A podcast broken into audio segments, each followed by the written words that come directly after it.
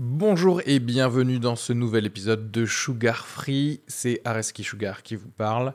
Pour vous dire que je suis en spectacle actuellement au théâtre Beau Saint-Martin à Paris. Donc si vous voulez venir voir une superbe heure de stand-up, n'hésitez pas à prendre vos places. Il reste des places pour les trois dernières représentations de la saison. 15 juin, 28 juin et 12 juillet. N'hésitez pas à aller sur Bireduc ou suivre les liens depuis la description du podcast ou aller sur sugarfree.com. Merci à tous, profitez bien de cet épisode. Bisous.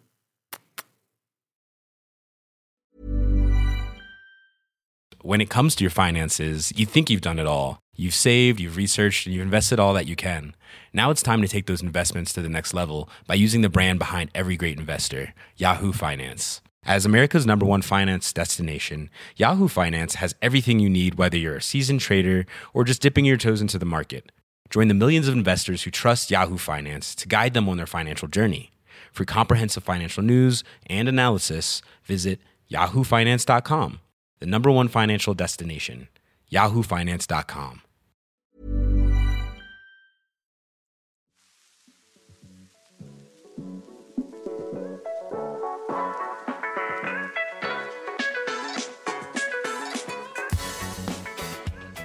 Bonjour à tous et bienvenue dans ce nouvel épisode de Sugar Free. Suis-je en train d'enregistrer cette intro en pyjama? C'est possible. D'accord? Euh, Nous sommes le mardi 22 février, le jour même de l'enregistrement de cet épisode avec Édouard Delognon et Anne Carin, deux humoristes que j'apprécie euh, beaucoup et avec qui on a eu une discussion très, euh, très cool. Voilà sur leur façon d'avoir abordé le stand-up, mais d'être rentré aussi dans le monde de, de l'art, etc. Les deux qui, d'ailleurs, étaient de la même promo du cours Florent. Et je ne le savais même pas avant de booker euh, les deux humoristes. Euh, parce que, en fait, j'aime bien sélectionner les gens.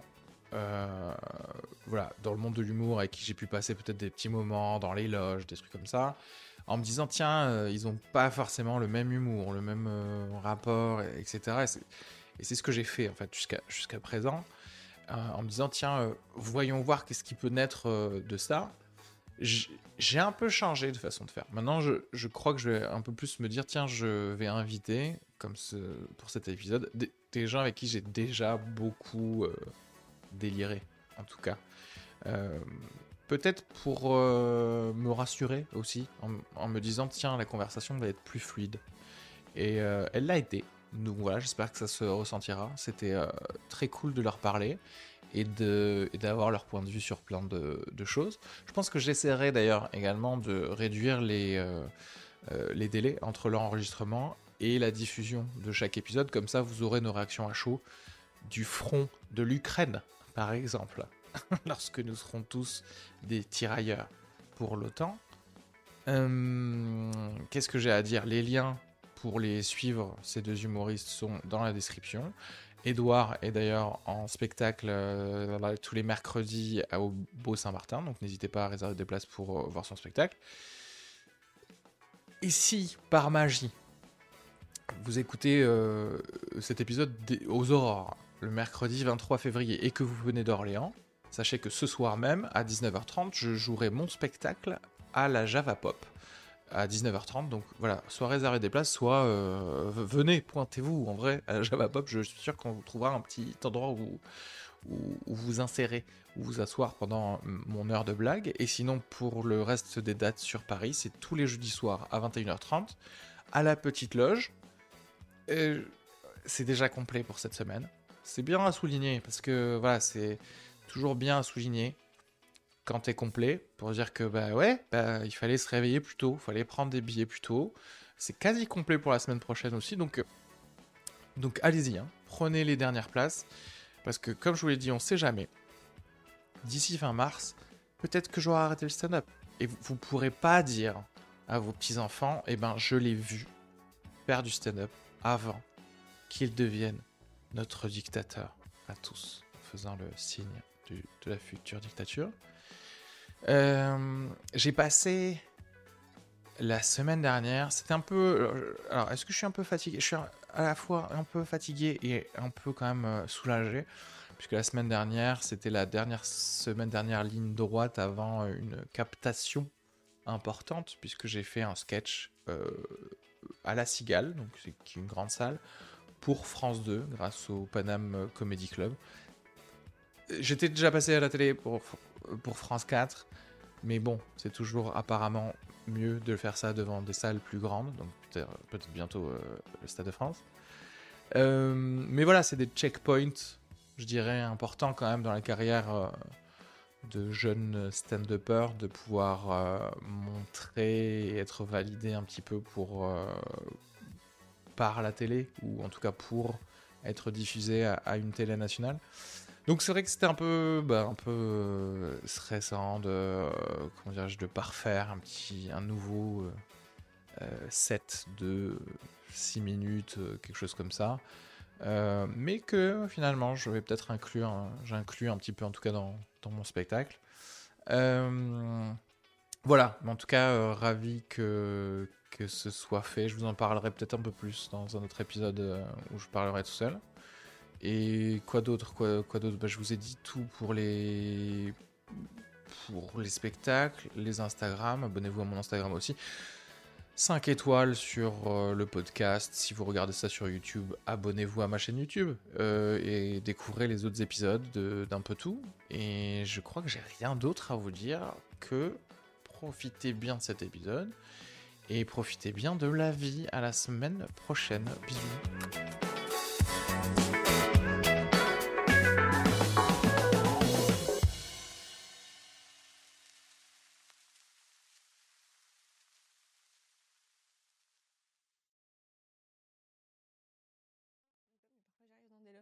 Qui commencent à me parler, je fais arrête là, tu me saoules.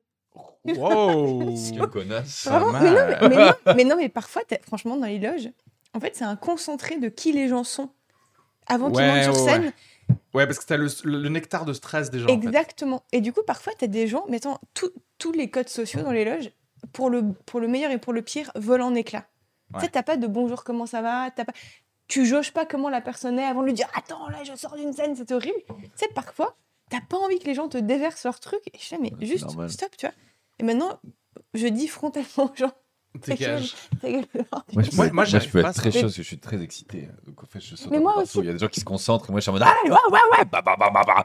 Et du coup, c'est Mais en fait. Mais- je trouve ça un peu cool parce que moi, je, je peux être très silencieux et être très dans mon truc en me disant il faut que les autres aient leur espace personnel et tout. Mais moi, quand je vois quelqu'un qui a envie de déconner, je suis là genre ah mais c'est vrai que c'est cool aussi la vie. Ouais. Ah, On peut bien. rigoler et du coup ça, ça se passe bien. Mais parfois où ça se voit clairement, genre ça se voit si tu as ton téléphone et que tu révises un truc parce que tu le connais pas ou quoi. Genre Paul Mirabel, je fais, il fait des, des ronds au Paname, il Mais par exemple, ou et là si quelqu'un vient te parler, tu fais genre mais pourquoi? Ah ouais. Genre Ça, moi, c'est évident. Exactement. Moi, j'ai- moi, j'ai toujours besoin de marcher et de me faire au moins le texte, ou tu sais, genre les, les bullet points de ce que je veux dire, surtout Ouais. si c'est du texte et tout.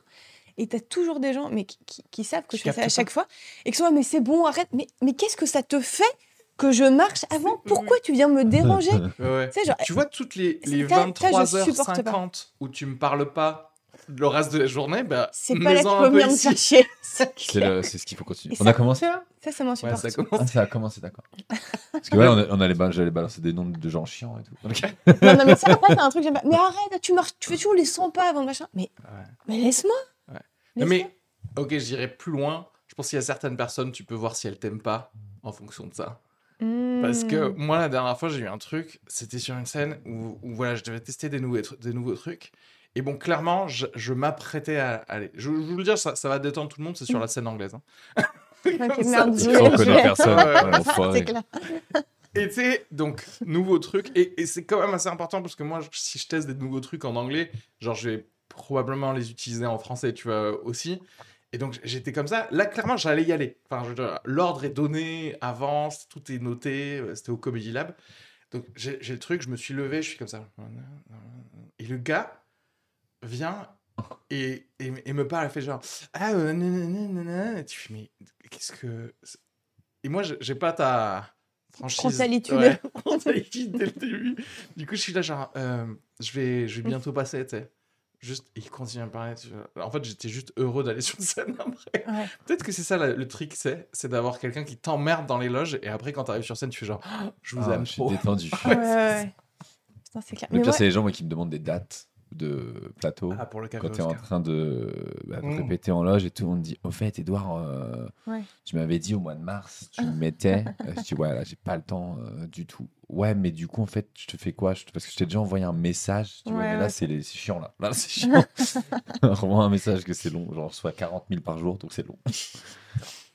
C'est clair. Mais c'est vrai que les loges, c'est un peu un, ouais, un, un concentré ouais, du meilleur et du pire, je trouve. Ouais. Hmm, Mais en fait, tu vois comment les gens sont euh, avec euh, le respect Et- seront. Oui, et surtout, je trouve que l'énergie des loges, tu peux facilement la transporter sur scène. Ah ouais. Tu vois ou pas? Ouais, ouais. C'est-à-dire que c'est un peu. Intéressant. hum, T'as des. Surtout quand. Bah, moi, les, les, loges. ok, vas-y. ouais, bah, bah. J'ai fait tout à l'heure. Mais. euh, Non, Le mais ouais, stress. il y a un peu un truc de. Moi, j'arrive pas à genre être. éne- Enfin, en gros, si je suis énervée dans les loges contre plein de gens, ce qui, qui m'arrive, sur scène, je, vais- ça va être. Je je vais bonne ambiance, forcément. Anne. Non, mais je vais forcément traîner ça. Non, mais récemment, il y a pas mal de gens. je vais forcément un peu traîner ça sur scène, tu vois. Ouais. Et du coup, c'est d'autant plus important dans les loges, juste d'être bien, d'être good vibe.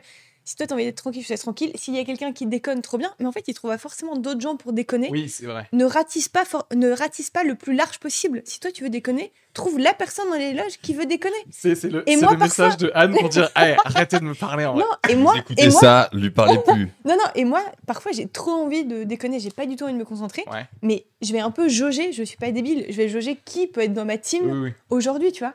Je vais pas genre prendre Edouard par la peau du cou et être là, genre le traîner par terre en mode amuse-toi avec moi, tu vois. Ouais, ouais. Il y a deux Ouais. jours, je suis au Paname, et tu sais, je... gros, dans- grosse ambiance dans la loge et tout, on, on rigole, on danse, mais tout le monde est chaud. Ouais. Et vraiment, on fait des grosses blagues de Huck et tout, on rigole. Et moi, je prends le micro pour faire l'annonce euh, du MC, qui, est, euh, qui était Charlie Niobé. Ok. Euh, donc, pour ceux qui connaissent pas, là, on on a un micro en loge et on annonce un peu, on parle à toute la salle et on dit euh, préparez-vous, le spectacle va commencer, blablabla. Faites du bruit, etc. Et moi, je suis excité, je commence, eh ouais, machin, et je parle dans le micro avant qu'il soit ouvert, et je dis que de la merde. Ouais. Là, là, et je fais des blagues, tout le monde rigole. Et au moment où le micro s'ouvre, je dis Et là, il va me sucer la bite Et là, toute la salle entend Sucer la bite Bonsoir, bienvenue au Paname. et, et là, vraiment, l'annonce la plus dure, parce que tout le monde pleurait de rire dans la loge, parce que vraiment tout le monde a entendu euh, juste sucer la bite à fond dans tout, dans tout le Paname. Et après, va, va annoncer quelqu'un et dire Et Faites du bruit pour le premier qui passe maintenant. Et du coup, c'était bon, c'était marrant. Est-ce qu'ils ont rigolé ou pas sucer Bah, on sait pas en fait, parce que du coup, tout le monde s'est un peu Ah, tout le monde caché. Ah, tout oui, le monde oui. s'est un peu dit Oh, qu'est-ce qu'il a dit et du coup on s'est vraiment et moi j'ai continué mon annonce comme si de rien n'était Bien et entendu. on m'a rien dit et après je dis bon bah on continue hein. Mais c'est vrai que le nombre de fois où j'ai souhaité que ce micro soit allumé quand tout le monde se déconne Ouais. dans les loges, parce qu'effectivement, il y a ce micro qui normalement est éteint et c'est la régie, mais nous, on les voit pas l'allumer. Ouais, ouais. Donc, Oui, tu sais, on est toujours obligé de faire le test. Et parfois, j'ai tellement souhaité qu'il y ait des fois où le micro soit allumé et qu'on entende tout ce qu'ils disent. Bah je- c'est arrivé ça me fait très Moi, plaisir d'entendre ça. J'aime j'aime pas faire l'annonce, mais mon grand jeu de l'annonce, c'est de, tu sais, de, de- d'avoir le micro à la main et de dire des trucs horribles, genre des trucs, non, des trucs. Mais ça, lui, c'est vraiment un fils de pute. Et bonsoir, le sais, J'ai continué. Le gars trop professionnel. C'est horrible. C'est vrai que euh, le truc de l'ambiance, c'est c'est vrai que c'est important parce que dans les plateaux euh, de potes, il y a, il y a que là où tu es vraiment bien détendu, que tu testes plein de trucs sur scène, que tu. Ah ouais, C'est clair. tout que tu fais, rien moi je fais n'importe quoi en loge et tout euh, Enfin, des anecdotes où des fois on est vraiment que des copains et genre je me suis en slip et tout, on rigole. Ouais, parce qu'un jour vraiment, anecdote nulle, hein, mais en fait un jour je vais à Monoprix pour acheter des boxers parce que je, Ouais. je porte des boxers. T'es un homme et qu'il faut Voilà. des boxers. Mais voilà, mais il y a plusieurs trucs, il y a des caleçons, il y a des, des slips. Bien sûr. Et euh, moi, vu que le shopping, ça me saoule un peu, je prends le premier truc qui passe et j'achète des slips, Mm. sans faire exprès. Sauf que tout est sale.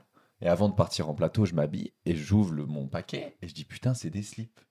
Du coup, je vais jouer en slip, avec un habillé. Mais du coup, en fait, j'ai besoin de partager ça à mes amis. Et du coup, en loge au Café Oscar, j'ai dit il faut que je vous avoue un truc, ce soir, je suis en slip. Et du coup, je l'ai montré et je dis ah, ici, il y a une bonne ambiance. euh, Je le montre Je au le montre. public. et euh, vu que le dernier passage de je ne sais plus qui n'était pas ouf, euh, mais sinon j'aurais pu le faire. On était un peu en retard, mais sinon je l'aurais fait. Vous me connaissez un petit peu. Et du coup, bah, j'ai pas eu le temps de, de montrer mon slip. J'étais un peu déçu.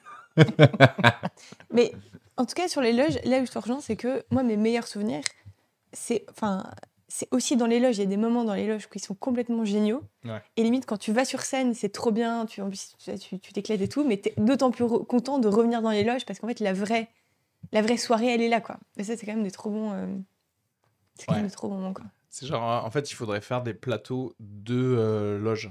Mmh. Tu vois ce que je veux dire? Tu vends des billets VIP, On invite une personne pour dire viens Ouais. découvrir le monde. viens découvrir Ouais. le monde du Mais il y a vraiment des fois ouais, où les loges, tu sais, genre, limite, quand, quand on t'appelle, tu t'extrais de la conversation. Où t'es là, attends, attends, attends, tu racontes pas ça, je reviens dans 8 minutes, tu vois, tu fais ton passage, là, tu reviens. c'est- trop ça, intéressant.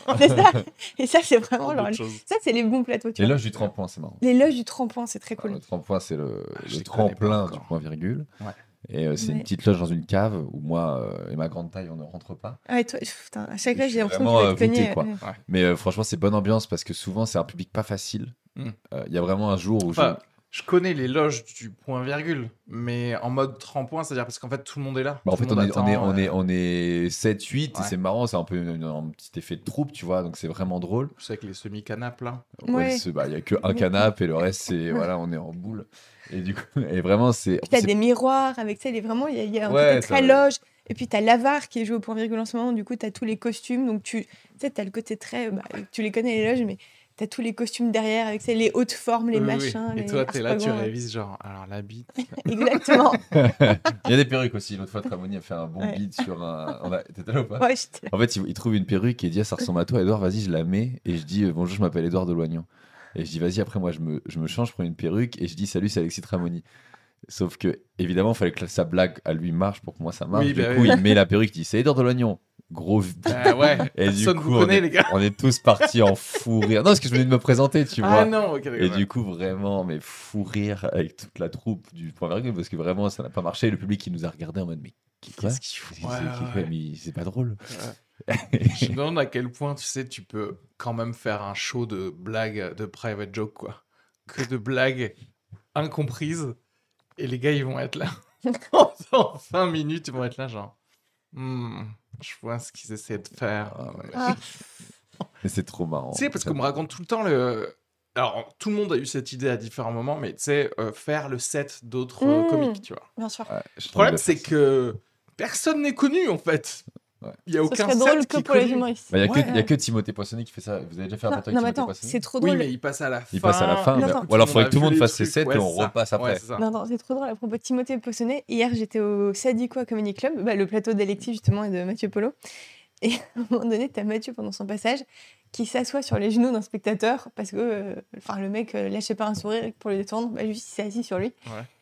Et Mathieu qui fait Mais vous vous rendez compte, je fais comme Timothée Poissonnet, etc. Et là, public le plus silencieux du monde, il n'y a que les humoristes qui se marquent. Ouais, Évidemment, il n'y a que les humoristes qui connaissaient Évidemment. Timothée Poissonnet. Et t'avais la salle qui était scindée en deux où nous, on était tous mais pliés de rire au fond. Et t'avais le public qui était là, mais, mais Timothée qui tu Mais vois? oui. Et Mathieu était. Pour lui, c'était une évidence que tout. Tu sais, il allait rameuter le public avec cette Oui, vanne. c'est et ça. tout. Mais c'est trop marrant comme en fait on vit, on vit dans un Ouais. dans une bulle. hein. La dernière fois, on a eu une pote, euh, on a une pote voilà qui devait être à Paris, tu sais, on, on a hébergé quelques nuits et j'étais là genre, enfin, elle est venue voir mon spectacle et après on a parlé d'humour et on était, et j'étais là genre, tu connais, euh, j'ai choisi Paul Mirabel quoi parce que c'est le gars, il y a un, Ma daronne il y a le des connaît. Uber qui m'ont Mm. déjà parlé, tu vois. Ouais. Ma genre, moi, ma ouais, daronne, ouais. c'est le. Ouais, pareil. Et il m'a fait genre, Ah, je sais pas, c'est le gars, peut-être c'est le grand blond. Déjà, bon, c'était ça. Mais personne, euh, dans la vraie vie, personne connaît quoi. Mais, mais même plus. C'est ouf. Moi, je me rends compte, tu parles de microcosme, mais non seulement les gens, vous savez, nous, on est là, ah ouais, lui, mais personne ne le connaît en dehors du microcosme du, du stand-up, Ouais. mais surtout même le, le fonctionnement Ah ouais, ouais. du milieu du stand-up. Tu sais, même les gens, ils se rendent pas compte qu'on parle qu'en minutes. Ouais, ouais, Tu vois, ouais. ils- ils- moi, à chaque fois, à mes potes, je dois réexpliquer ce que c'est qu'un plateau. Tu sais, nous, on dit plateau, mais même Ouais, ouais. sur les scènes, quand on dit, euh, tu sais, quand on fait les actus à la fin, que tout le monde dit, moi, j'ai un plateau, je suis sûre que le public, il sait pas ce que c'est qu'un plateau. Ouais. Même moi, dans le Non, podcast, mais je prends un effort, plateau. je dis genre soirée d'humour. Mais bien sûr, même, Pas, pour pas dire plateau, parce qu'en fait, plateau, Mais c'est. bien sûr, en fait, c'est un jargon c'est un jargon Genre, il y a entre du nous. chorizo et il y a, de- il y a des humoristes. Mais- Il y a des blagues, mais il y a des bien cartes. sûr. Et, et tu sais, quand les gens ils sont là, ouais, j'ai monté un plateau, mais c'est pour quelqu'un du public, là, mais il, il a Ouais, monté quoi? Ils comprennent pas. ouais. Je fais un 20-20-20. Per- personne en dehors du stand-up ne comprend ce que Ouais, ça veut dire, tu vois. 3 fois 20 minutes. Ouais, Ouais. ou même, tu sais, les gens parfois me disent, mais du coup, toi, sur scène, t'improvises, c'est ça? Enfin, en fait, je trouve que tout le milieu, on se rend pas compte à quel point maintenant on a un jargon, des codes, tu as une compréhension de comment ça fonctionne. Ouais. Au-delà des gens qui sont pas connus en dehors, mais même le fonctionnement, je me rends compte même- que. Moi, je trouve que ça réduit pas mal euh, l'humour même qu'on peut faire. Parce qu'en fait, quand le public a les codes, tu peux justement te marrer sur les codes aussi, tu vois. Hmm, Et euh, moi, j'a- j'a- j'adorais tout le temps ce, le, putain, le sketch de, de Cyril. Je sais pas si vous Ah, vous souvenez, le sketch ça, de ouais. Cyril qui est genre le stand-up. euh, je m'appelle, euh, ouais, Ah, je ouais. m'appelle non, Je machin, m'appelle etc. Et en fait, je crois, franchement, je crois que c'est dans 5 ans que ce sketch sera apprécié. Ah, mais euh, Cyril est dans- en avance bien. sur tout. hein. Cyril est dans Non, un parce autre monde. Mais non, mais c'est que pourquoi? Parce qu'en fait, quand tu regardes que des trucs euh, ricains ou pas, ouais, non, en fait, quand t'es stand-upper, tu t'intéresses au stand-up. Donc t'as tous les codes et que tu crois que du coup tout le monde a tous les codes et t'as envie de blaguer sur ce terreau-là. Sauf qu'en fait, non. En fait, c'est comme Mm. si tu étais physicien et que tu devais faire des blagues de physicien, mais à des gens, des gens de troisième. En fait. Là, tu fais Ouais. genre ah mais non, on te suis pas. C'est qui euh, C'est quoi euh, Einstein Parce que nous, c'est notre vie, quoi. Nous, c'est, on, on, on parle que de ça tout le temps. Et, Ouais. et pour nous, c'est une évidence. Ouais. Comme les gens euh, qui, des fois, tu, tu, tu traînes qu'avec des ingénieurs, une soirée ingénieur, Ouais, ouais. ils vont te faire des vannes, tu fais, mais Mais sauf que c'est ça notre problème, nous, c'est qu'on est le seul métier qui doit avoir affaire à des gens Ouais. qui sont pas dans le métier. Genre, c'est inclus dans le métier de devoir parler au, au public. Ah ouais, Ouais. tu vas faire des, des vannes sur les community managers. Ouais, alors que je n'y connais rien. Oui, les community managers, ils sont ensemble, ils, sont, ils ont leur propre groupe Facebook, ils sont Évidemment. tranquilles, ils se font des, des vannes avec leurs mèmes et tout, et terminé en fait. Mais d'ailleurs, à propos de code, c'est pour ça que je trouve ça trop cool de jouer en dehors de Paris. Parce que dès, mais même, même, attends, pas seulement en dehors de, pas, pas euh, forcément genre euh, dans un autre département et tout, mais La même. province ne comprend rien. Non, mais c'est pas ça. C'est qu'en fait, les codes sont pas forcément les mêmes et que parfois tu joues au spotlight, par exemple à Lille. Ouais. Tu vas voir quelqu'un qui fait du stand-up, tu vas voir quelqu'un qui fait du personnage, Oui, tu vas voir, oui. tu vas voir euh, les jumeaux qui font un truc à deux, tu vas voir quelqu'un qui. Tu sais pas ce que c'est. Et, euh, et en vrai, je trouve ça cool parce que ça nous. Ouais, ça te dit tout est possible. Ça, ça te rappelle que tout est possible, ça te rappelle que. En fait, moi, ça m'amuse toujours dans le milieu quand les gens disent Ouais, non, mais lui, il fait pas, ou elle, elle fait pas du vrai stand-up. Mais en fait, d'une certaine manière, c'est très bien. Enfin, tu vois, toute forme d'art a tendance à évoluer. Et vouloir, genre, rester exactement Bien le stand-up aujourd'hui, ce sera pas ce que ce sera dans 10 ans. Et c'est comme. euh, Putain, j'ai un truc du cours flanc qui me revient, c'est Tchekhov, des formes nouvelles, voilà ce qu'il nous faut. Waouh. Waouh, Bah non, mais en de me fait, quoi- une seconde fois. Le théâtre Ah, classique, Mais non, mais en ça, ça mérite. Et en fait, je trouve que c'est d'autant plus important de remettre aussi nos Carrément. codes en question, etc. Et de... Bon, t'inquiète, je, je m'occupe de tout. Je m'occupe de tout. non, non, t'as raison. Mais c'est pour ça qu'il y a des fois, il y a Ouais. des gens qu'on découvre et que tu, putain, ils, ont une- ils font des trucs de ouf et tout. Ouais. Et ça te, ça te rappelle même que tu peux, je sais pas, Moi, je fais la danse du ventre. plus dans mon jouer. spectacle. Donc, Bah ouais, vraiment, non, mais par ça, exemple- c'est une forme nouvelle de Ouais, stand-up. L'important, c'est de, c'est de kiffer le moment et de faire kiffer le moment. En fait, si tu Ouais. fais rire. euh, En fait, maintenant. En fait, ce qu'on a à faire, c'est c'est simple, mais c'est pas facile. Ouais. C'est-à-dire que c'est, c'est faut faire rire. Je dis pas que c'est facile, mais c'est simple. Et en fait, parfois, on oublie que tous les moyens sont bons d'une certaine manière. Tu vois, qu'il n'y a Ah, pas mais- un code. Enfin, je, sais que je parle des convaincus, Quand, mais quand vous ça au de. fridge, il y a un mot dans le. Il y a un mot de Gad dans le- la loge du fridge Ouais, qui dit euh, si c'est drôle, tu as raison. En, gros. Ouais, ouais. Ouais, ouais. En gros, si les gens se marrent, Si genre Ouais, rigole, c'est bon, t'as raison. T'as gagné. ouais. parce qu'il y a certains plateaux euh, où on te dit ah non ça c'est pas bien ça. Alors que les gens ils rigolent, on te dit bah fais pas ça. Ouais. Et voilà. non, mais oui, mais même, je dirais euh, au-delà, mais là, on rentre dans autre chose. Mais euh, en fait, même si tu veux ne pas faire rire à un moment, enfin, quand c'est ton spectacle, je veux dire. Et en vrai, même, même pas. Je me demande à quel point tu peux avoir une soirée d'humour si tu la marketes dès le début en mode genre, euh, écoutez, on fait du storytelling. euh, Il y, en aura, il y aura des gens qui vont dire des, des trucs drôles, il y aura des gens à un moment ce sera pas forcément drôle. Je sais pas. Bon, alors, sans aller jusqu'au truc de slam poétrie, tu sais. Ouais, ouais, ouais. genre, euh, c'est. euh, C'est les la- premiers, ça c'est les premiers plateaux qu'on Ouais. fait quand on commence. T'as un gars il jongle, un gars il fait du slam et toi tu fais des blagues. Et les- Ouais. les, gens ils font qu'est-ce qui se qu'est-ce Ouais, c'est clair. Et t'arrives Ouais. et il fait genre la, pre- la première fois que j'ai mis un tampon. Eh, calme-toi. Bien dans le. Mais euh, Non, mais ça- attends, je réfléchis, mais c'est vrai que ce serait cool des, ouais, moi des je. soirées comme ça. ouais, je pense que là j'ai envie de le. Je sais pas, j'ai envie de faire quelque chose parce que là j'ai eu une conversation euh, euh, avec euh, Sophie Bergeau, bref. Ouais. Et, euh, et en fait, il y a ce truc, je crois, que l'injonction de la blague toutes les 12 secondes, ça empêche de créer des nouvelles choses ou, ou ça empêche pas mal de gens d'être eux-mêmes, en fait, sur scène. Est-ce que tu l'as pas appris pendant le Ouh. spectacle ça À jouer une heure? Hum, Est-ce que je l'ai pas appris? En fait, j'étais assez ouvert de manière générale, euh, je pense, quand j'étais au stand-up, parce que quand tu regardes du stand-up américain, il y a plein de formes différentes de stand-up Ouais, américain. Et ici, les gens en plus qui sont euh, plus propices à te dire euh, euh, ce gars-là fait pas du vrai stand-up, ces gens-là en général ils font pas non plus du vrai stand-up, dans le sens où quand ils prennent leur micro sur scène, ils, ils prennent la musique Hmm, d'un stand-upper Mais bien sûr, français et- qu'ils connaissent, et qui n'est pas du, c'est pas Bien leur sûr, voix. et ils font genre, ils s'appuient sur le pied de micro Voilà. en mode, t'es là, mais arrête. Enfin, Arrête, Ça. Jason Walker. Et ils sont, ils font genre nanana, nanana, nanana, nanana. Mm. Et en fait, tu dis, c'est pas comme ça que tu parles en fait. C'est pas comme ça Et que surtout- tu as, tu m'as fait chier tout à l'heure dans les loges. Surtout- mais t'as bien écouté Roman. Et a- surtout, personne Par ne rit, quoi. Non, mais souvent, c'est Oui, c'est oui. ça aussi. Enfin. Ouais. Mais là où je trouve ça intéressant sur l'injonction de la blague, c'est que moi, je. Déjà, tous les rires ne se valent pas. Et avec Ouais. l'injonction. Enfin, moi, je réalise que pour rire, il faut que la personne m'intéresse. Enfin, il, faut, il faut que la personne, elle suscite en moi genre, un intérêt, une Ouais. curiosité, que j'ai envie de l'écouter, que j'ai envie de savoir où elle va. Tu vois, il faut qu'il y ait un hameçon, qui soit pas forcément une blague au début, mais juste que ça- dans la manière dont elle aborde les sujets, ou même juste. euh, c'est horrible, mais juste comment elle est. Tu vois, il y a des Mhm. gens, tu les regardes, ils Ouais, t'intéressent. bah, c'est T'en as d'autres, pareil, il y a tu des- les regardes, ils t'intéressent pas. Enfin, il y a Ouais, des, il y a des bandes annonces, t'es plus attiré pour voir le Exactement. film ou pas, quoi. Donc c'est c'est pareil avec les gens. Exactement. Et moi, et. Quand il y a Margot Robbie, moi, je et... Non, mais Bah, en vrai, tu sais, ça compte trop. Hein. Bah. Bah, les Bah, extrêmes, ça compte trop. Quelqu'un de très beau sur scène ou quelqu'un de moche, tu vois. En vrai, ça attire le, le- ça attire tout court en fait. Tu vois, tu alors que quelqu'un qui arrive en mode lambda, c'est pour ça aussi que je pense, on, on- il y a pas mal de stand-uppers, on, on aime bien arriver genre juste t-shirt noir, jean, parce que on a envie de se mettre le challenge de plus de dire non mais en fait c'est juste avec les choses que je vais vous dire que vous allez être intéressé, Ouais. pas forcément. euh, Vous allez voir. Je suis arrivé. Ouais, C'est ouais. Vous allez mouiller avec mes mots. Alors que que- parfois il faut venir en slip comme Edouard. voilà. Et là, là, tu vas dans le concret de la blague. C'est vrai parce que moi j'ai changé, c'est pas conscient, mais j'ai changé de d'attitude sur ce truc. Ouais. Où au début, je jouais que euh, genre vraiment le plus simple, enfin genre t-shirt noir, Ouais, jean ouais, noir, ouais. enfin vraiment méga simple. Et j'avais un peu le côté où tu sais vraiment pour les premières scènes, j'étais là putain, en plus si ça marche pas, je veux pas qu'on pense que j'ai fait un effort pour ça, tu vois. Ah oui, oui, oui. Il y avait vraiment ce truc. Et, ensuite, et maintenant, ça a changé. C'est-à-dire que je pense le fait que c'est tu euh, confiance, machin, etc.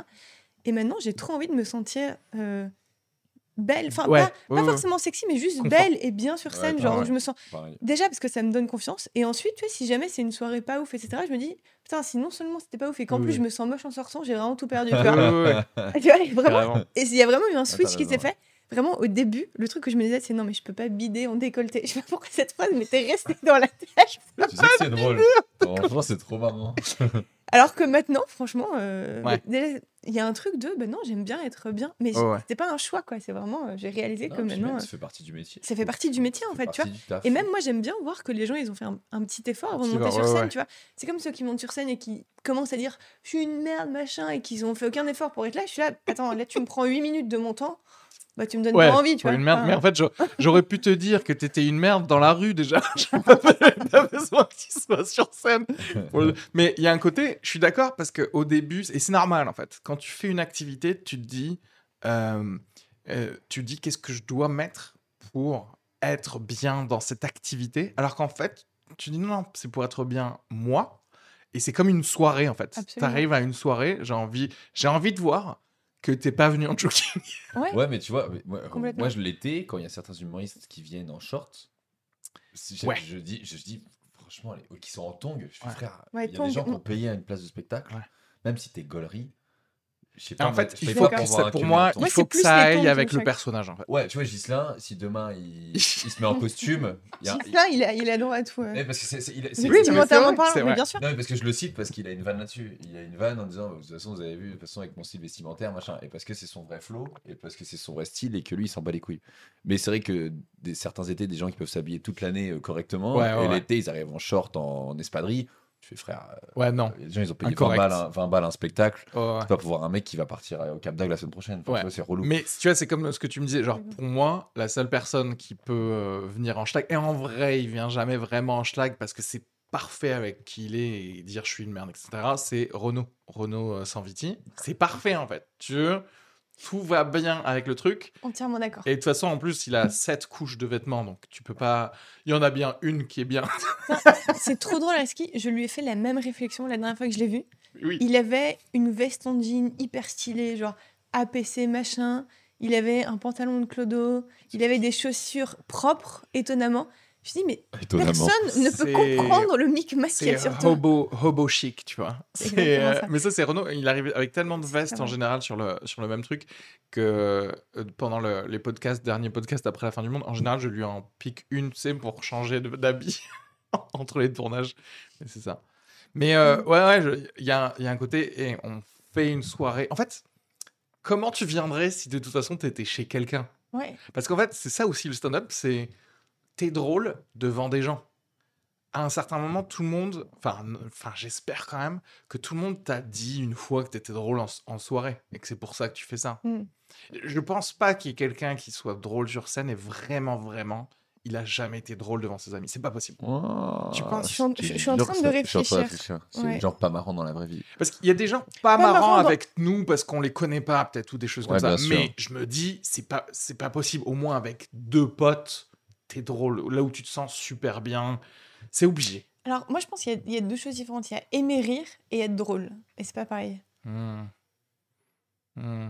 Oh, mais après, aimer rire, il y a plein de gens qui. Bah, je pense que tout le monde aime genre, rire. ouais, ouais, c'est ça. Moi, non, je, mais t'en as qui aiment plus que d'autres. je suis pas Enfin, moi, cuisinier, j'aime beaucoup manger. as quoi. qui- non, mais... non, mais t'en as qui aiment plus que d'autres. Moi, je me souviens, au boulot, par exemple, euh, moi, je vivais pour les moments de pause café où on se marrait. Et, tu Ah. et on, on- on rigolait, il y avait un truc qui se créait, mais moi, Ouais. c'était de la coque pour moi. Et d'un coup, t'avais quelqu'un qui était là, bon, assez rigolé, je retourne faire ça. Et j'étais, mais comment peux-tu Oh, partir à ce moment?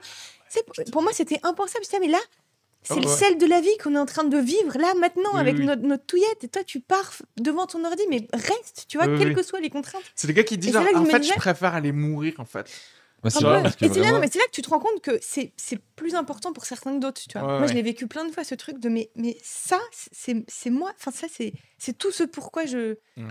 C'est des moments de. Mais mais moi, C'est ça que t'adores et- boire des de cafés. rigolade. Moi, je pense que vraiment, ce que, vraiment, ce que tu racontes, parce que dans tout ce que j'ai fait avant, genre euh, plein de trucs et tout, genre le petit sel de la vie qui était l'extra, en fait, c'est là où je m'amusais le plus. Je me suis dit, mais en fait, c'est ça Ouais. que je veux Mais faire. Ouais, bien sûr. Moi, c'est là, et moi, c'est pour ça qu'on est là d'ailleurs. Ouais. Et c'est vraiment, C'est vrai. c'est vraiment ça. Ouais. C'est qu'à chaque fois que je faisais un truc chiant, je sais putain, vivement la, quand, quand je, ah, vivement la récré, quand à l'école. Oui, quand tu après, vas t'arrives à la fac, tu dis, bah, en fait, vivement cette matière-là, et vivement ce moment-là, vivement le parking. Puis après, en fait, après, tu découvres les soirées. Donc, Ouais. en fait, c'est le moment.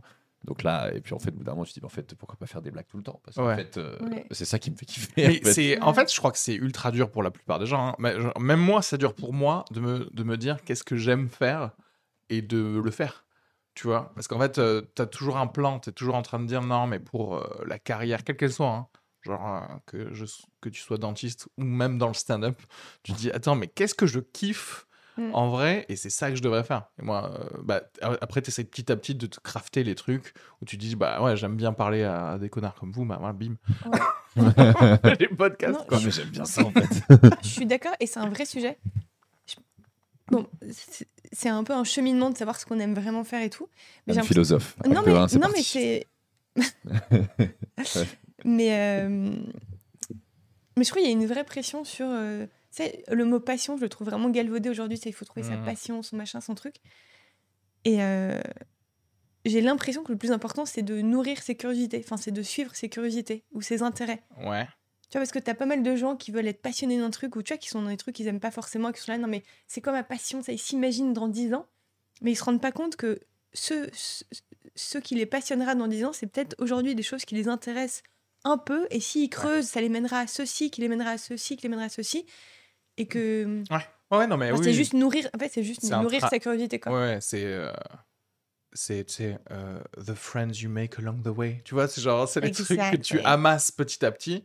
Qui Ouais, vont... Mais en fait, ça, c'est ultra important même pour la, tu vois, la, la connaissance et tout ça. Des gens qui sont, euh, par exemple, correctement scientifiques, ils peuvent penser comme ça. Parce que tu sais, parfois, tu mets de la thune pour rechercher euh, des conneries sur des canards. Et en fait, finalement, ça t'a servi à euh, de la médecine générale, etc. Mais juste parce qu'il y a quelqu'un qui a dit Ouais, vas-y, euh, étudie le foie des canards, quoi. Mm. Et ça sert à faire du foie Moi, gras c'est aussi. c'est ce que j'ai appris à- au, au cours Florent. C'est-à-dire qu'au cours Florent, moi, je, je kiffais que l'humour tout le temps. Hmm. Et au cours Florent, je sais pas, je me suis un peu interdit de le faire en me disant, ah, je sais le faire ça.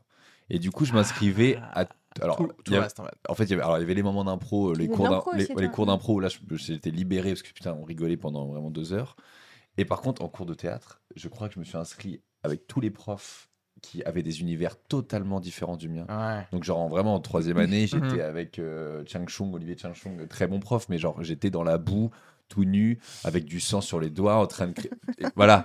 Et, mais et je me disais vraiment, à 10h du matin, tu dis, mais qu'est-ce que je fous là? Ouais, ouais. et en même temps, tu découvres un truc, et derrière, moi, ça m'a fait marrer, ça m'a fait écrire des blagues, parce que tu te dis, bah, je suis obligé d'en parler. J'étais à 10h dans une salle devant 20 personnes, Bien sûr. avec du sang, en train de proclamer des textes sur la, sur la justice, tout nu dans la boue. Pourquoi je fais ça? Et puis après, je m'inscrivais à des. Tiens, je vais faire des alexandrins. Je, je ça m'a toujours fait chier, je me suis dit, tiens, je vais faire ça. Ouais. Et je me suis fait chier. Mais en même temps, ça m'a fait marrer, parce que Oui, je me suis trouvé, bah, putain, il y a des trucs marrants, etc. Et Bah- en fait, je me suis intéressé à des trucs qui me ressemblaient pas du tout, pour être Ouais. sûr de savoir ce que je voulais faire. Ouais, ça, c'est, bah, ça, je pense que c'est ça qu'il faut faire hein, de manière Ouais. générale. Bah, ça, c'est le gros problème de, de, des en- de l'enseignement euh, secondaire en, en France. C'est que, genre, dès 17 ans, tu dois choisir qu'est-ce que tu vas faire dans, pour le reste de ta vie. Alors, c'est ah, quoi le nouveau bac, là? Il y a un nouveau bac, là. Putain, je sais même Quand- pas. en fait, quand je demande aux gens, c'est bon, je suis vieux. Tu sais, quand tu Ouais. leur dis ES, ils disent ça n'existe plus. Ouais, ouais, ouais, c'est Comme à trop chaque fois, le marrant, bac G. Des darons, ils disaient j'ai fait un bac G. Je sais pas ce que c'est un c'est bac G. ça. Et maintenant, c'est nous, Mais là, tu les dis gens comme ça. SL, ils disent suis. ça n'existe plus. Ouais, j'oserais pas parler à quelqu'un de 17 ans aujourd'hui, tu vois. Tellement Ah. j'ai, je sais Bah, moi, je le fais en impro, du coup, parce qu'ils me disent t'es en bac quoi S, euh, ils me disent ça n'existe pas. Et je dis c'est un bac, euh, je, je ne sais pas. Tu choisis, en fait, c'est toujours un peu pareil. Ouais, c'est toujours un peu pareil, mais, tu c'est masqué. choisis un petit peu plus une matière qu'une autre. Tu peux en annuler une, un truc Et du genre. surtout, sais tu dois choisir Ouais, à mais- 17 ans, mais c'est pas comme si genre tu devais choisir à 17 ans et que on te présentait les choses, tout se vaut, écoute ce que t'aimes. Ah ouais, ouais, pas- Enfin, si tu devais choisir à 17 ans et que c'était un peu plus comme ça, je trouverais moins ça genre euh, Problématique. ouais. Là, Non, tu dois choisir à 17 ans. Et si tu prends pas S, tu es Euh, un animal. La science. euh, non, mais c'est exactement ça. Si tu as deux, trois neurones euh, qui fonctionnent dans ton cerveau, fais S. Si vraiment euh, t'es débile profond, euh, fais L. Non, mais franchement, c'est horrible, quoi. Et les gens qui se cherchent, les tchatcheurs, là, Voilà. vous allez faire commerce si avec vra- du ES, là. non, mais- Allez, Ah, non, mais c'est ça, c'est exactement ce que j'ai Et fait. voilà. Et euh, mais c'est c'est horrible et ça n'a aucune logique. En gros, c'est un héritage direct de la révolution, de la révolution industrielle où on avait besoin d'ingénieurs, on Ouais, avait ouais, besoin ouais. de linguistes, etc. Aujourd'hui, ça n'a plus trop de, de sens. Et même, même pour le monde dans l'entreprise. Pourquoi quelqu'un qui sait résoudre, euh, qui a plus de facilité en maths, euh, il serait meilleur euh, manager que quelqu'un qui est bon en philo? Enfin, Oui, rien n'a de sens, quoi. Enfin, je, moi, je moi, je sais pas, je sais pas, je sais pas où vous avez fait votre lycée et tout, mais moi, alors, j'étais en Normandie et genre, alors les concerts d'orientation, on va pas revenir dessus, il y a eu 10 000 sketchs dessus et euh, Mm. à chaque fois, je trouve que ça ne sert à rien. mais moi, vraiment, je suis sorti du lycée en me disant, bah, il y a que la fac qui existe et oui, et puis les écoles de commerce et tout. C'est trop Je- drôle. Tu sais, mais je savais pas qu'il y avait des IUT, des machins, Ouais, parce ouais, qu'on ouais. m'avait Non. rien présenté, quoi. Edouard, moi, je savais même pas que la fac existait. Je ne connaissais que les prépas. Ah, Ah ouais, mais, ah ouais, mais c'est Ah. Mais non, mais, incroyable. mais non, mais c'est pour. Mais, mais, mais c'est- c'est c'est hyper intéressant. Moi, pour moi, il y avait que les facs. Tu prenais une fac, tu faisais un métier et basta, quoi. Moi, la fac, c'était euh, mais m- impensable.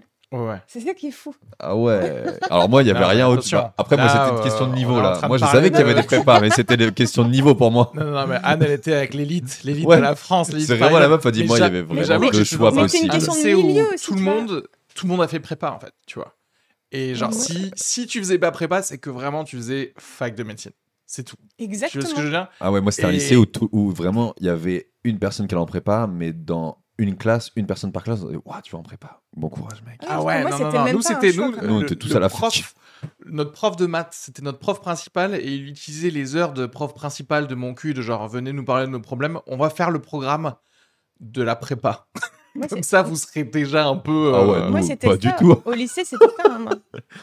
Non, mais c'est intéressant parce que Ouais. moi, tu vois, j'ai appris les gens, j'ai appris les gens à la fac en fait. Parce que dans ma tête, euh, tout le monde, le monde entier avait des potes comme moi, j'avais des potes au, au- en Évidemment, on croit, terminale. on croit tout ça. Et tout le monde faisait à peu près la même chose. L'idéal, c'est de faire de prépa.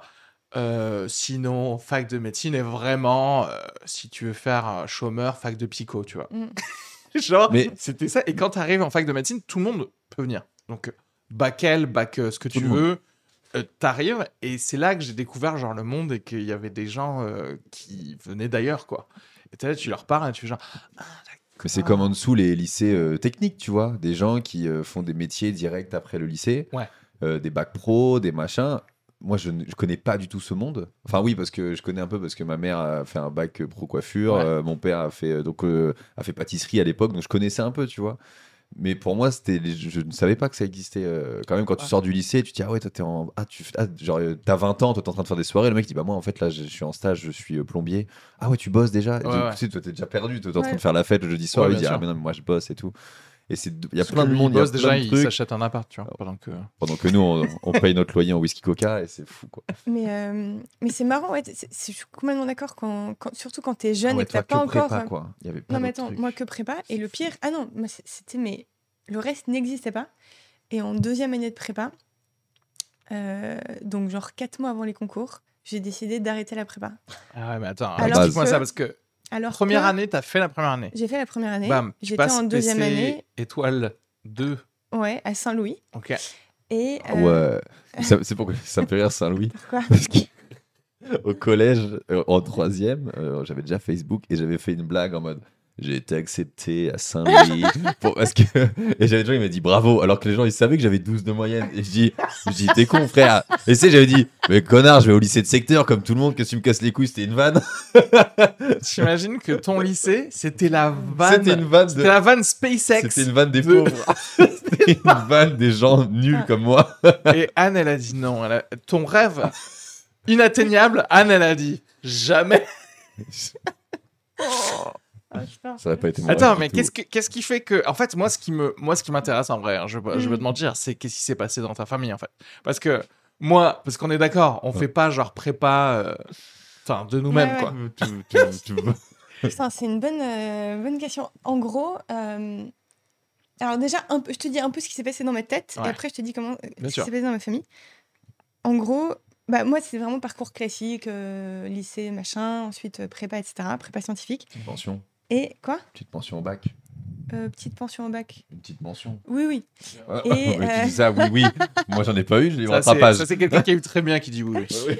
Mais non, c'est un oui-oui euh, de. Bah, normal, Edouard. Oui, oui, tout le monde a une mention. Et, euh, Après, j'avoue, Edouard, non. Non, mais en fait, et en, en prépa, moi, je sais, je sais même pas par où commencer. Mais en gros, en, en, deux- en prépa, en deuxième année, genre pendant les vacances de Noël, c'est là qu'on commence vraiment à parler des écoles. Ouais. C'est là qu'on commence à Les parler des concours C'est là qu'on ouais. s'inscrit au concours. Donc c'est là que d'un coup, tu parles plus de la prochaine colle, du prochain DS, du prochain DM, du prochain de tout. Ouais, tu parles de ta vie. Tu quoi. commences à parler concrètement dans quelle école tu seras. Et là, je me voyais. Je me disais, mais attends, j'ai 20 ans. Ouais. Euh, J'aime pas particulièrement, parce qu'avant, en plus, moi, au lycée, j'étais dans une classe un peu genre. euh, j'étais à, bon, j'étais à Louis-le-Grand et j'étais dans une classe où on fait. C'est une de panne aussi. J'étais. Tous les Louis, pour moi, c'était une vanne. vanne de. Eh, les gars, je suis à Louis-le-Grand. non, je rigole. Je suis, Edouard, il a je suis à Rouen. vannes académiques de là où il aurait jamais été accepté. tu sais. Alors qu'après. Parce qu'il y avait des gens, ils croyaient. Sur Facebook, ils disaient Ah, félicitations, gros. Je me suis dit, mais non, gros, je suis au lycée en face de la Fnac de Rouen, tu connais. Tu sais, j'imagine la mère d'Edouard en train de passer, à regarder le statut Facebook de son fils. Si au moins tu bossais un peu.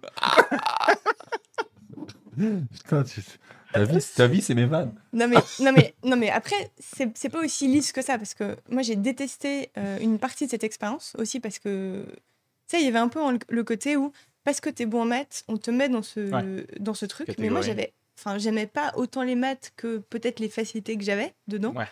Et je j'ai pas supporté ces deux années de, euh, genre, première terminale, où c'était genre... euh, où le monde se réduisait à euh, tes notes en maths, le monde se réduisait à ta performance académique. Vraiment, c'était moi j'avais mille autres intérêts, le sport, le cinéma, enfin mille autres trucs, tu vois. bref. Et en prépa, au moment où ça devient vraiment concret, où on commence à parler des écoles, de machin d'inscription, je me suis dit, mais attends, mais ça fait quand même quelques années que j'ai pas l'impression d'être dans mes pompes. Enfin, c'est un euphémisme parce que vraiment, j'ai trop mal vécu euh, le lycée à cause de ça. Et là, je suis en train de me, on, me demande, on me demande de me projeter euh, dans une école d'ingénieur que je n'ai jamais, au fond, vraiment voulu faire Ouais. et qui m'engage pour ça. L'école, enfin, une, une grande école, c'est. euh, c'est 4 ans si tu comptes l'année Ouais, de ouais. stage. Ou, tu vois. Et là, je me dis, attends, j'ai 20 ans. Ce qui réduit en plus un peu le là où tu vas atterrir quoi. Mais- C'est-à-dire que si tu prends une école, j'en sais rien, d'aéronautique, bah ça va être ça quoi. Ouais. Ce que tu vas faire. euh, Ouais, exactement. ta vie, quoi. Et, et j'étais là, euh, attends, j'ai 20 ans, ça fait quelques années que je suis pas fan de ce que je fais. Et là, je suis en train de me projeter et de me dire que je vais pas aimer ce que je vais faire et que dans 25, à 25 ans, quand je vais sortir d'école, ça fera finalement 7 ans que j'aime pas ce que je fais. Ouais. C'est pas possible. Et là, il y a une espèce de d'élan de. C'est vraiment un. C'est pas. Et je me suis imaginée à 50 ans en me disant Mais au fond, si j'ai pas le courage d'arrêter là maintenant à 20 ans, Ouais. à 50 ans, si j'aime pas ce que je fais depuis 10 ans, qu'est-ce qui me dit que je le ferai pas encore pendant 20 ans, tu vois? Ouais. Et du coup, je suis allée voir mes profs à la rentrée. Et euh, j'aurais dit, j'arrête. Et sachant que dans, dans ma famille, tout le monde a fait prépa. Enfin, non, tu vois, on est, tous mes amis étaient en prépa. Enfin, vraiment, tu vois, c'était un. Même moi, même moi, je ne me suis jamais projetée en dehors de ça. C'est ça, en fait. le Et en fait, d'un coup, il y a un truc d'une conversation à un moment avec quelqu'un euh, de ma famille qui, lui, connaissait pas du tout le microcosme prépa. Et en essayant de lui expliquer à quel point c'était parfaitement logique pour moi de, passer les grandes Ah. écoles, etc., je me rendais compte de l'absurdité de. Enfin, du décalage fou, en fait, qu'il y avait entre. Entre, bah. ouais, à quel le- point tu croyais et lui. Ouais, mes, mes envies il- profondes il versus ouais. toutes les attentes académiques d'un milieu et enfin bref. Tu vois, ça, c'est l'intérêt d'avoir euh, plusieurs religions. Tu vois, c'est que le gars qui le trop croyant, il rencontre quelqu'un d'autre qui dit Mais non, en fait, c'est une, c'est une tortue qui porte le monde. Et tu fais genre Ah, C'est d'accord, Mais mais moi, en je fait, ça se toujours- trouve, ma religion, c'est de la merde. Je suis d'accord, mais tu sais que moi je suis toujours Ouais. fascinée par les gens qui ont l'air d'avoir un système de valeurs Ah ouais, clair et fini. Ouais. Et je suis là, waouh, je t'ai jamais confronté. Mais je suis impressionnée. À la fois, ça me fait peur et en même temps, je me dis, mais enfin, bravo pour cette espèce de. Tu sais, t'as l'impression qu'ils ils transportent leur boule de cohérence dans la vie. Rien ne les atteint. Tu sais, genre, bah oui, enfin, que ce soit un système de valeurs, de religion, de machin, je suis toujours euh, Mais c'est tellement presque apaisant. effrayée par. Tu vois À la fois, ça m'attire et ça m'effraie, tu vois. Ouais. C'est-à-dire que eux, ils sont là, ils, tu sais, ils, ils flottent presque dans la vie. Ils sont là, non, non, non, mais euh, Mm. presque. Euh, euh, sont défoncés. Jésus ou, ou les maths ou ce que tu veux, ouais. c'est ça qui va gérer ma vie et c'est Ouais. voilà le Ré- CDI. Mais c'est ça. récemment, non, mais complètement. sais, récemment, je parlais avec quelqu'un de très croyant et je, je l'interrogeais sur sa foi et tout. Et il me disait euh, Non, mais après, tu sais, la foi, parfois, c'est fragile, etc. Et ça m'a fait tellement la plaisir qu'il le Pierre. rappelle, tu vois. Je suis un peu fragilisé. Non, mais Des fois à 4 du mat, Mais je, sais, je me dis Ah il là, va exprès pour tester sa foi, tu il se sais. balade à à la nuit, il se dit Ah là, c'est chaud là, je me mets à côté d'Esmeralda et j'essaie de, de penser à Jésus. J'essaie de lui donner la foi. c'est sa religion, la mienne, qui va gagner. On sait pas. En tout cas, j'ai perdu 200 euros. Bah. non, mais et tu sais, c'est pour ça. En fait, c'est pareil avec les stand-uppers qui croient trop en, en le stand-up. Hmm, Euh, sans, sans parler à des gens qui disent euh, euh, c'est c'est qui Mathieu Mazénian Je connais pas. Tu vois ce que je veux dire? Pour Mm. tout de suite te remettre vraiment. euh, non, en fait, les gars, vous êtes juste à- sur un, un plateau à Paris. vous, Complètement. vous connaissez entre vous. Vous êtes là, genre, quoi? Ce soir, tu reçois Yacine Bellous dans le truc? Et en vrai, tu sais, nous, on est là, genre, bah, trop bien, ça va être trop Mm. marrant et tout. Et le reste du monde, il est là de qui? Je reste je et- parle, ne Et le pas. le Moi, j'ai eu une conversation avec Yacine Bellous alors qui m'a dit Je lui dis, mais t'es une putain de légende. Il dit, ouais, j'ai vraiment une putain de légende pour les humoristes, mais alors, Ouais. euh, pour le public, pas du tout. c'est Quoi. exactement. Et en vrai, ce c'est déjà ça, hein, mais j'avoue. Mais, mais, mais c'est vrai que il faut le. Attends, mais justement, en termes de genre perdre sa religion comme ça, là, Ouais. euh, qu'est-ce qui vous ferait arrêter le stand-up? Hmm. Genre, qu'est-ce qu'à un moment, il se passe un truc et tu fais genre. Je gagne au loto, frère. Ah, alors, moi, même si je gagne au loto, je Non, je continue. pense que je continuerai. Mais par contre, euh, je fais plus, le- je fais plus les plateaux. J'achète un Ah, théâtre bien et je sûr. fais mon spectacle. Ah ouais. fort, Et tout le temps. Moi, en vrai, le truc qui me ferait arrêter, c'est juste de moins aimer. Parce qu'en fait, c'est dur, le stand-up. Mhm. Enfin, tu vois, il y a un côté dur quand même dans, bah, dans la pratique, le milieu et tout. Et J'aime tellement ça- J'adore. Et je me dis que le jour où j'aimerais un peu moins, bah, peut-être que ça aura moins de sens d'en faire. Ouais. Tu vois, c'est pas comme si. euh, Attends, mais moi, j'aurais pensé que si tu l'aimes de ouf, si t'aimes un peu moins, ça va, tu l'aimes beaucoup quand même. Tu vois ce que je veux dire? Ouais, mais je trouve que c'est ouais, mais je trouve que c'est un- je trouve que ça a de- je trouve que c'est un- le genre de truc qui a, ça a du sens de le faire que si t'aimes vraiment beaucoup le faire. Ouais, ok.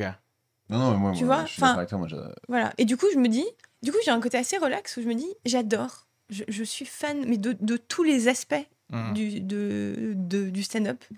Le jour où j'aimerais un peu moins, je ferais autre chose. Et du coup, ça revient à ce qu'on disait avant sur la curiosité de machin.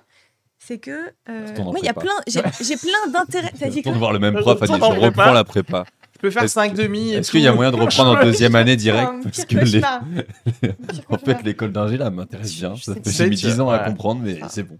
Mon pire cauchemar. Euh, non, mais du coup, je suis assez relax dans le sens où le jour où j'aimerais un peu moins, je ferais autre chose. Et surtout, comme j'ai d'autres intérêts que je nourris, je nourris ma curiosité et tout, je me dis, bah, le jour où j'aimerais moins, il y aura, il y aura autre chose en fait qui m'intéressera plus dans la vie sûrement. Et dans ce Ouais. cas-là, ce sera ce que je ferai. Est-ce que- Qu'est-ce que c'est aujourd'hui? Aucune idée. Mais je suis juste Mais très ça, c'est bien parce que ça t'as genre. euh, ouais, le, le choc d'avoir arrêté euh, prépa et d'avoir fait autre chose. Du coup, maintenant, tu te dis, c'est refaisable euh, tout J'ai le l'impression. temps, quoi. Je... Moi, je pense pas avoir atteint ce niveau. Là, je me dis, non, quand même, il faut, faut bien turbiner en stand-up. Parce que je me. deux passages télé, euh, Reski. Oui, déjà, oui. Mais du coup, du coup, en vrai, du coup, c'est un peu entre les deux. C'est-à-dire, là, je me dis, là, là, maintenant, il me reste que ça, là. Il me reste que le stand-up. Et en même temps, je me dis, un vent, euh, une petite brise dans le mauvais sens, et je fais genre, tu sais quoi, on s'en fout du stand-up. Hmm, Ouais, genre l'Ukraine qui a attaqué, on est obligé de prendre les En vrai. armes. euh, Ouais. Un petit draft. Va- L'OTAN qui nous appelle. La conscription, enfin, Perso, je sais pas si je suis pour la France. Perso, je pars fort, très loin. Oubliez-moi. C'est marrant parce que je me suis dit, tiens, de quoi on peut parler? Tu sais, je me note, je me fais deux, trois trucs et je dis. Poutine. Et j'ai marqué draft guerre contre la Russie. J'ai littéralement marqué ça. La transition est folle. Qu'est-ce que tu ferais à l'armée? Qu'est-ce que tu crois? On va te mettre où à l'armée? Versus qu'est-ce que tu voudrais faire si t'es obligé d'être à l'armée? Moi, je, déjà, euh, j'ai j'ai une envie de liberté dans ma vie qui est folle. Donc, déjà, un problème à l'autorité, je pense. Ouais. Même si je n'ai jamais été euh, en cours euh, le mec qui, qui, qui répondait aux profs, jamais de la vie, je suis très, très poli, très respectueux. Je toujours faire juste des petites blagues. Ouais. Mais par contre, le truc de m'obliger à faire des trucs. euh, donc, je, à l'armée. Mon, mon père, il m'a dit que la bonne douille, quand il a fait l'armée, il était aux transmissions. Ah ouais, c'est pas mal les radios. Mais bon, ouais, ça a ouais. changé, tu sais, années 70 et aujourd'hui, c'est pas les mêmes transmissions. Mais lui, Ouais. il était à la radio, il me dit que c'était chill parce que du coup, j'appelais ta mère euh, pendant des heures. Et, oui, genre, il branchait un truc comme ça, il disait salut bébé. et il dit, j'avais rien à faire de la journée, c'était trop bien. J'avais juste deux, trois appels, vite zef, euh, et ça, c'est bien. je pense. Et mon arrière-arrière-grand-père qui a fait 14, euh, arrière-arrière-grand-père qui a fait 14, euh, vu qu'il était un peu aveugle, genre il s'occupait des chevaux. Ah, c'est pas mal. Au ça loin, aussi. euh, loin Ouais, du front. ouais. Du coup, je dis, ça, c'est bien.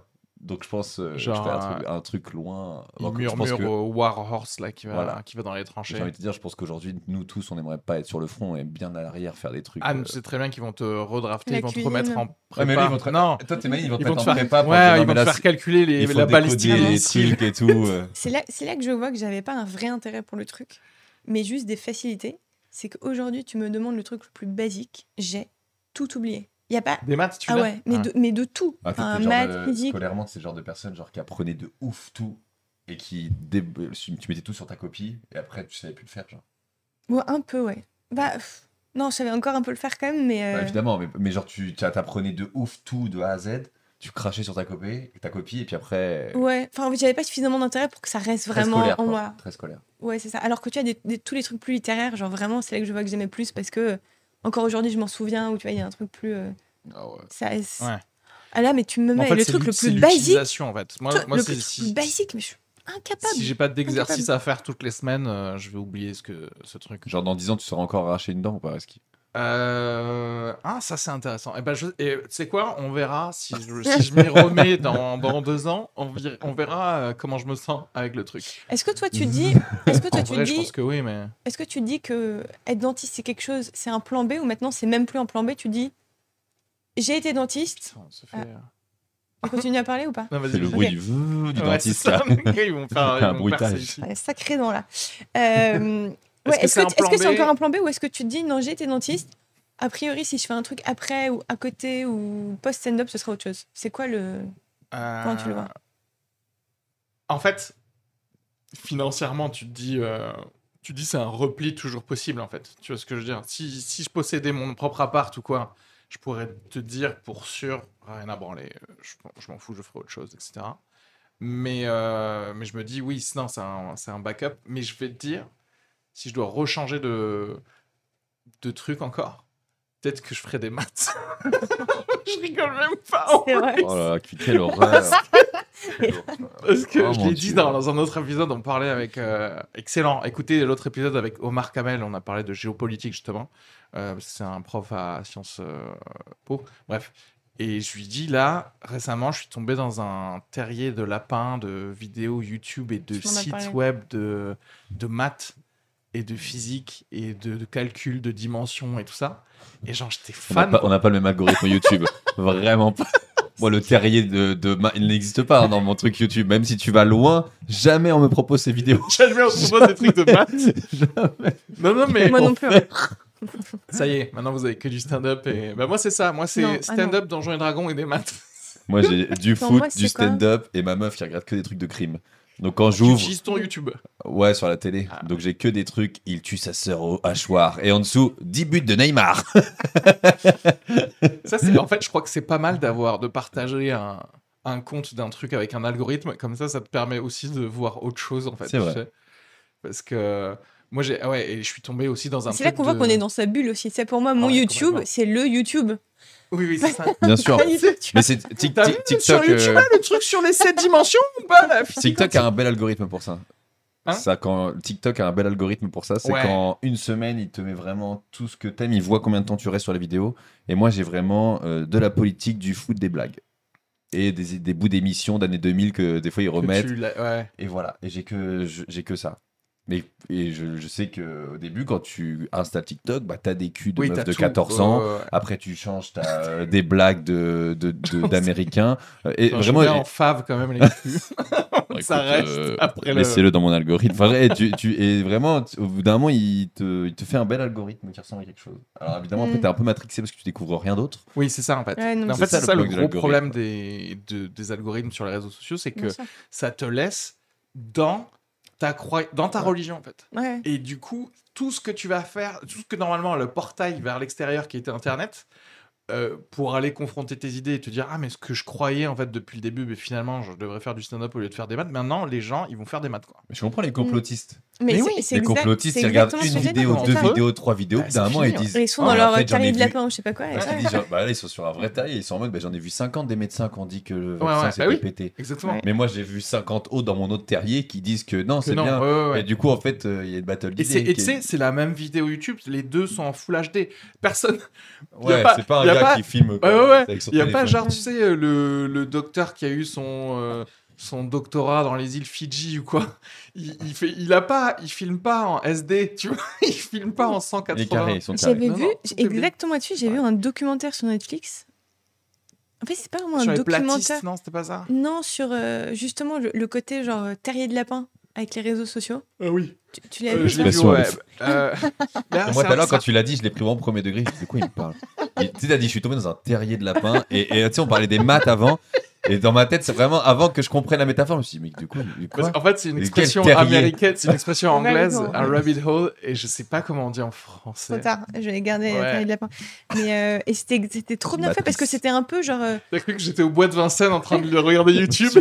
dans un terrier de lapin et il est tombé, il s'est fait mal à la tête. Il s'est dit, mais je vais faire des maths. Ça, c'est vraiment bien. Monsieur- Ah oui, tu Dans ma tête, ça a été très vite. Je me suis dit, mais c'est Doc euh, de. Retour dans le futur. Oh Ah, il a eu une idée, je crois qu'il va créer un truc là.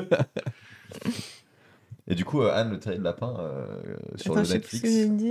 euh, Ouais, non, bah non, j'ai lapin. Non, plus vu le titre. un documentaire Netflix Oui, j'ai plus le titre non plus, mais je sais qu'il y avait une meuf. Je suis sûre que c'est un, un des trucs que tu as dû voir. De Harvard. Ouais, non, mais je, je- je me souviens qu'il y avait plusieurs spécialistes. Exactement. Et il y avait notamment une qui était une psy de Harvard qui expliquait. euh, bah, tout Genre le phénomène que tu ouais, décris. Et en plus, c'était un peu genre euh, scénarisé où tu, tu, c'était pas juste des gens qui te racontaient, genre. Ils... Oui, t'expliquais petit à petit le. Ouais, et puis tu voyais vraiment un gars, tu sais, qui t'avait genre une partie où c'était un film, tu vois. Ouais. Et, et dans le film, il te mettait des explications de. Ouais, de comment ça fonctionne. là, et ouais, à la fin, si, si on parle du même, à la fin, ils, te... ils interviewent des gars qui bossent chez, chez Google, Ouais, qui notamment le gars qui a. chez Facebook. Exact, notamment le gars qui a Ah, créé le label euh, Time Well Spent. Oui, exactement. Je l'ai vu, ça. Euh, comment Tu il l'as vu. Et du, le gars qui Voilà. disait, ben moi, je, j'ai interdit ça à mes gosses, quoi. Ouais, et ouais. je le fais plus. Et Et, là, en fait, quand il Effrayant, dit ça, c'est. C'est fini, effrayant. quoi. Ah Parce ouais. que lui, il sait. Ouais, Mais vrai. tous les- mais et ouais, il est, t'as, genre le CEO de machin, le CTO de truc, le machin, et tous sont là. Ah non, nous c'est euh, Mais interdiction, mais, c'est- radicale quoi. C'est trop marrant parce que c'est la preuve que eux, ils sont en train de créer euh, la future élite de gens euh, équilibrés. Tu vois ce que je veux dire? Quand tu es un enfant maintenant de, de la Silicon Valley, tu es dans des écoles Montessori, tu connais le nom des champignons, tu sais, t'es heureux, tu te balades, tu as des amis qui sont les enfants des autres de la Silicon Valley, et en même temps, ton papa, il t'a construit un bunker au cas où euh, il y a l'apocalypse. Bah. Pendant que nous, on est là, on mange du McDo, on mange du McDo intellectuel aussi, et on essaie de se battre à chaque fois pour dire Ah, il faudrait que j'arrête mon temps d'Instagram. En fait, c'est Ce les, les j'appelle avec un. Apple, en fait. Hein c'est les Amish avec un Apple, un peu, tu vois. Ouais, c'est un peu une secte, euh, mais euh, avec euh, de la technologie. Bah ouais, ouais, ouais. Oui, mais en même temps, entre c'est pour le bien, genre le bien euh, médical prouvé Ouais, ouais. des gosses. Mais quoi. euh, tu sais que j'avais. eu Un des trucs que j'ai dû faire en sortant de Florent, c'est. euh, La coke. Non, on m'avait, on m'avait commandé genre une mini pièce pour enfants que j'ai joué ensuite que j'ai écrite et que j'ai joué dans les écoles primaires. Et, et le et le T'as les droits de la SACEM encore ou pas? Ouais. non, j'ai vendu mes droits. Et le et le sujet, c'était en gros, c'était un moment donné où l'éducation nationale elle s'intéressait justement au temps d'écran des enfants. Et nous, on Mm. s'en rend pas compte. Ça, on a grandi. Oui, oui. Euh, ça n'existait pas encore. C'est quand on était au lycée que Ah ça a débarqué. On a eu le temps de se Meilleure former. Eux, ils ont grandi dernière. avec un écran genre dans les mains. Et du coup, c'est une pièce que je devais écrire et jouer pour leur faire. Alors, le seul truc, c'était pour leur faire prendre du recul sur leur utilisation des écrans. C'est donc aujourd'hui, comme... enfin, quand on m'a dit ça, j'étais là, putain, le sujet vraiment, mais de. Pas de merde, mais genre. genre va, va- va intéresser des mômes de 8 ans, parce que c'était genre les 7-8 ans, sur le sujet. Et en fait, c'était absolument passionnant, parce qu'en fait, tu te rends compte à quel point c'est, mais. euh, c'est crucial dans leur vie, quoi. Enfin, Oui. à quel point les écrans ont une part que nous, on peut même pas imaginer, parce que nous, on est, à- on est, on est plus vieux.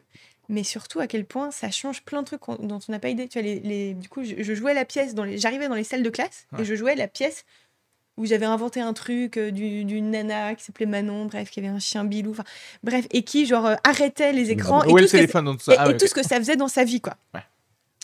Et, euh, et en fait, pour l'écrire, j'avais lu pas mal de trucs, j'avais interrogé des gens et tout. Et aujourd'hui, les gamins, c'est prouvé, tu vois, ils jouent moins entre Hmm. eux. Enfin, en fait, quand, quand tu as plus d'écran, la récré, elle ressemble plus à ce que nous, on a vécu. Ouais, ouais. Eux, Ils parfois, vont juste, ils jouent dans pas. leur bulle en fait. Ouais, ils vont dans leur bulle en famille.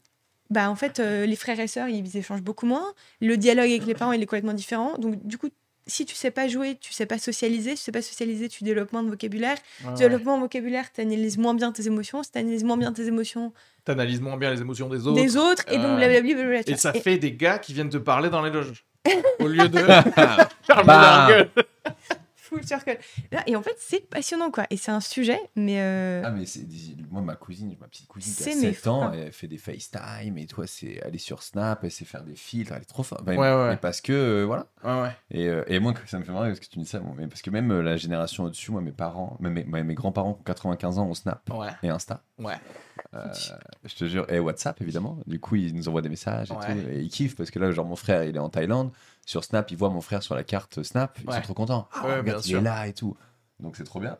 Euh, mais en même temps, quand je rentre chez mes parents euh, et qu'on regarde la télé le soir, il y a vraiment moi sur mon téléphone, la télé ouverte dans le salon, ma mère sur sa tablette en train de regarder ouais. des trucs, mon père sur son PC en train de jouer à des trucs. Ouais. Et en gros, moi, je rentre pour eux, euh, et je les blâme pas évidemment, mais on est, on est tous dans notre bulle à nous. Oui. Mais parce que c'est normal, on est dans notre truc. Moi, je suis sur mon téléphone, on regarde la télé, on regarde des machins.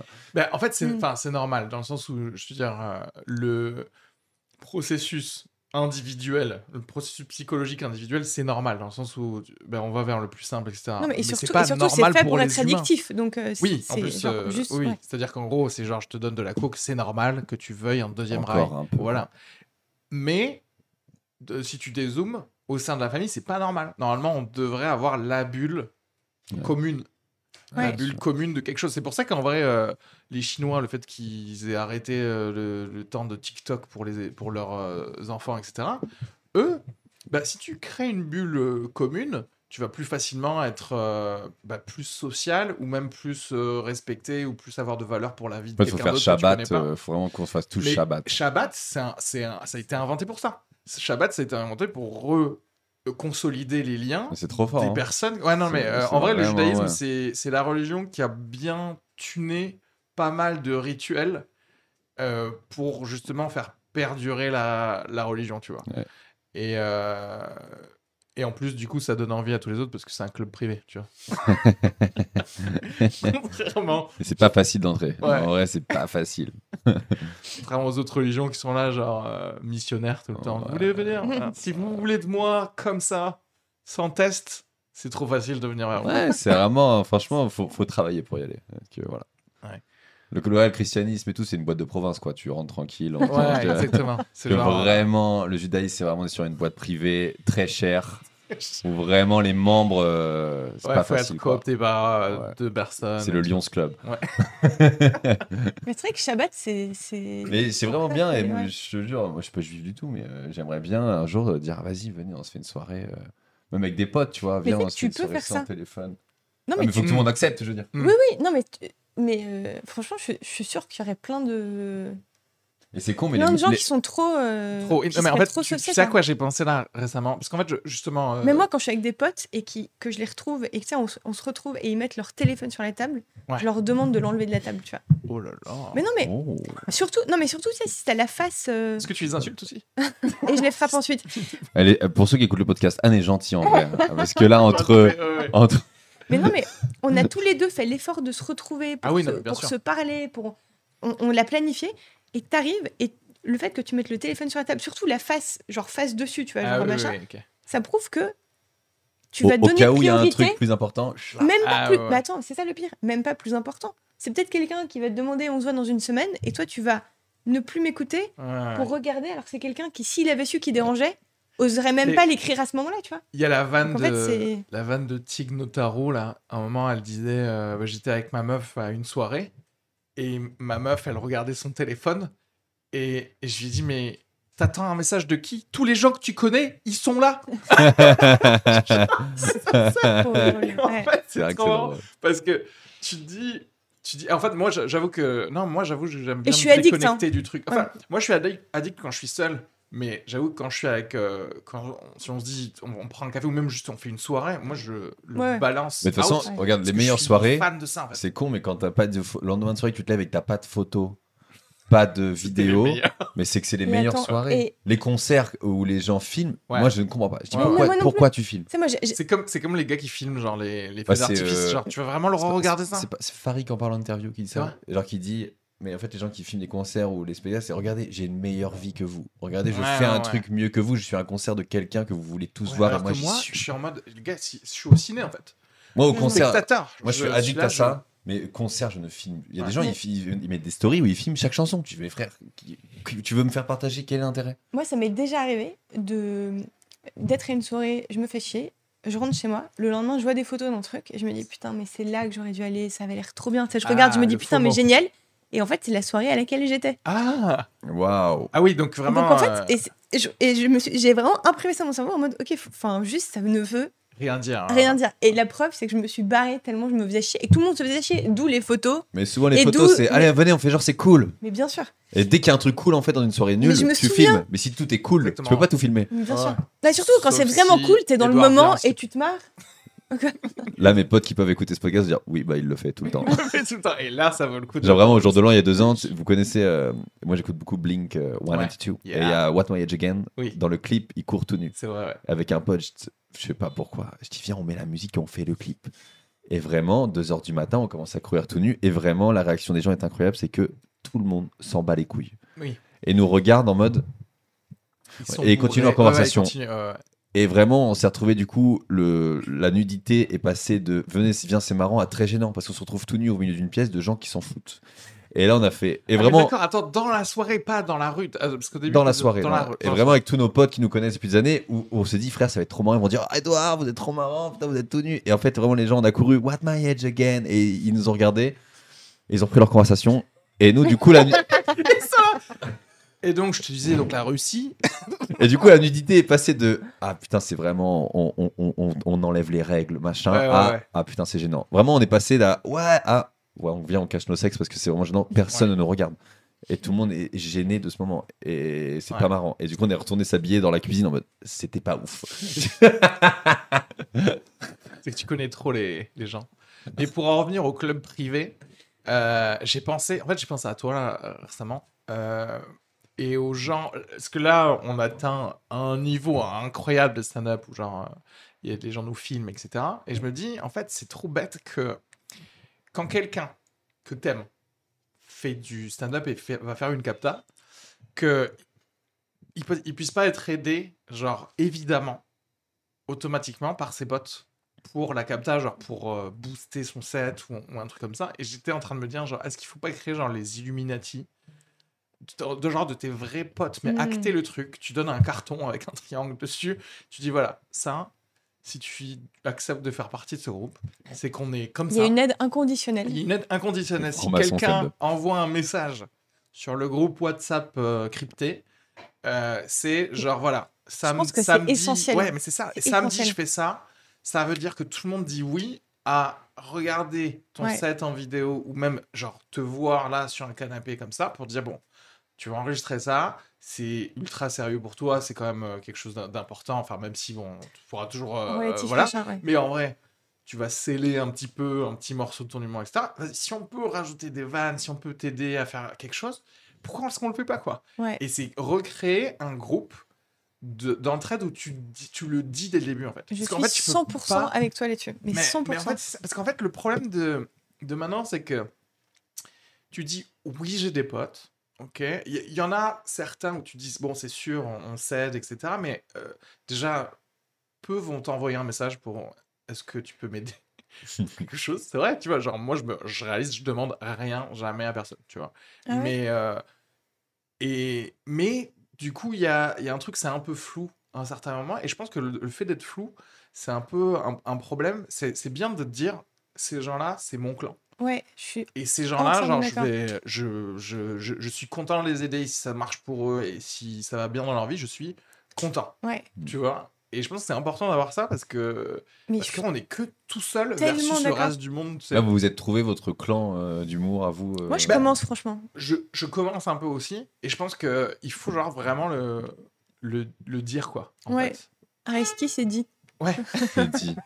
Non, mais je trouve ça Retenez bien ça. essentiel. Nous voulons un clan. C'est tellement important. Mais je, je Et crois- surtout dans un milieu où la frontière collègue-pote, elle est floue.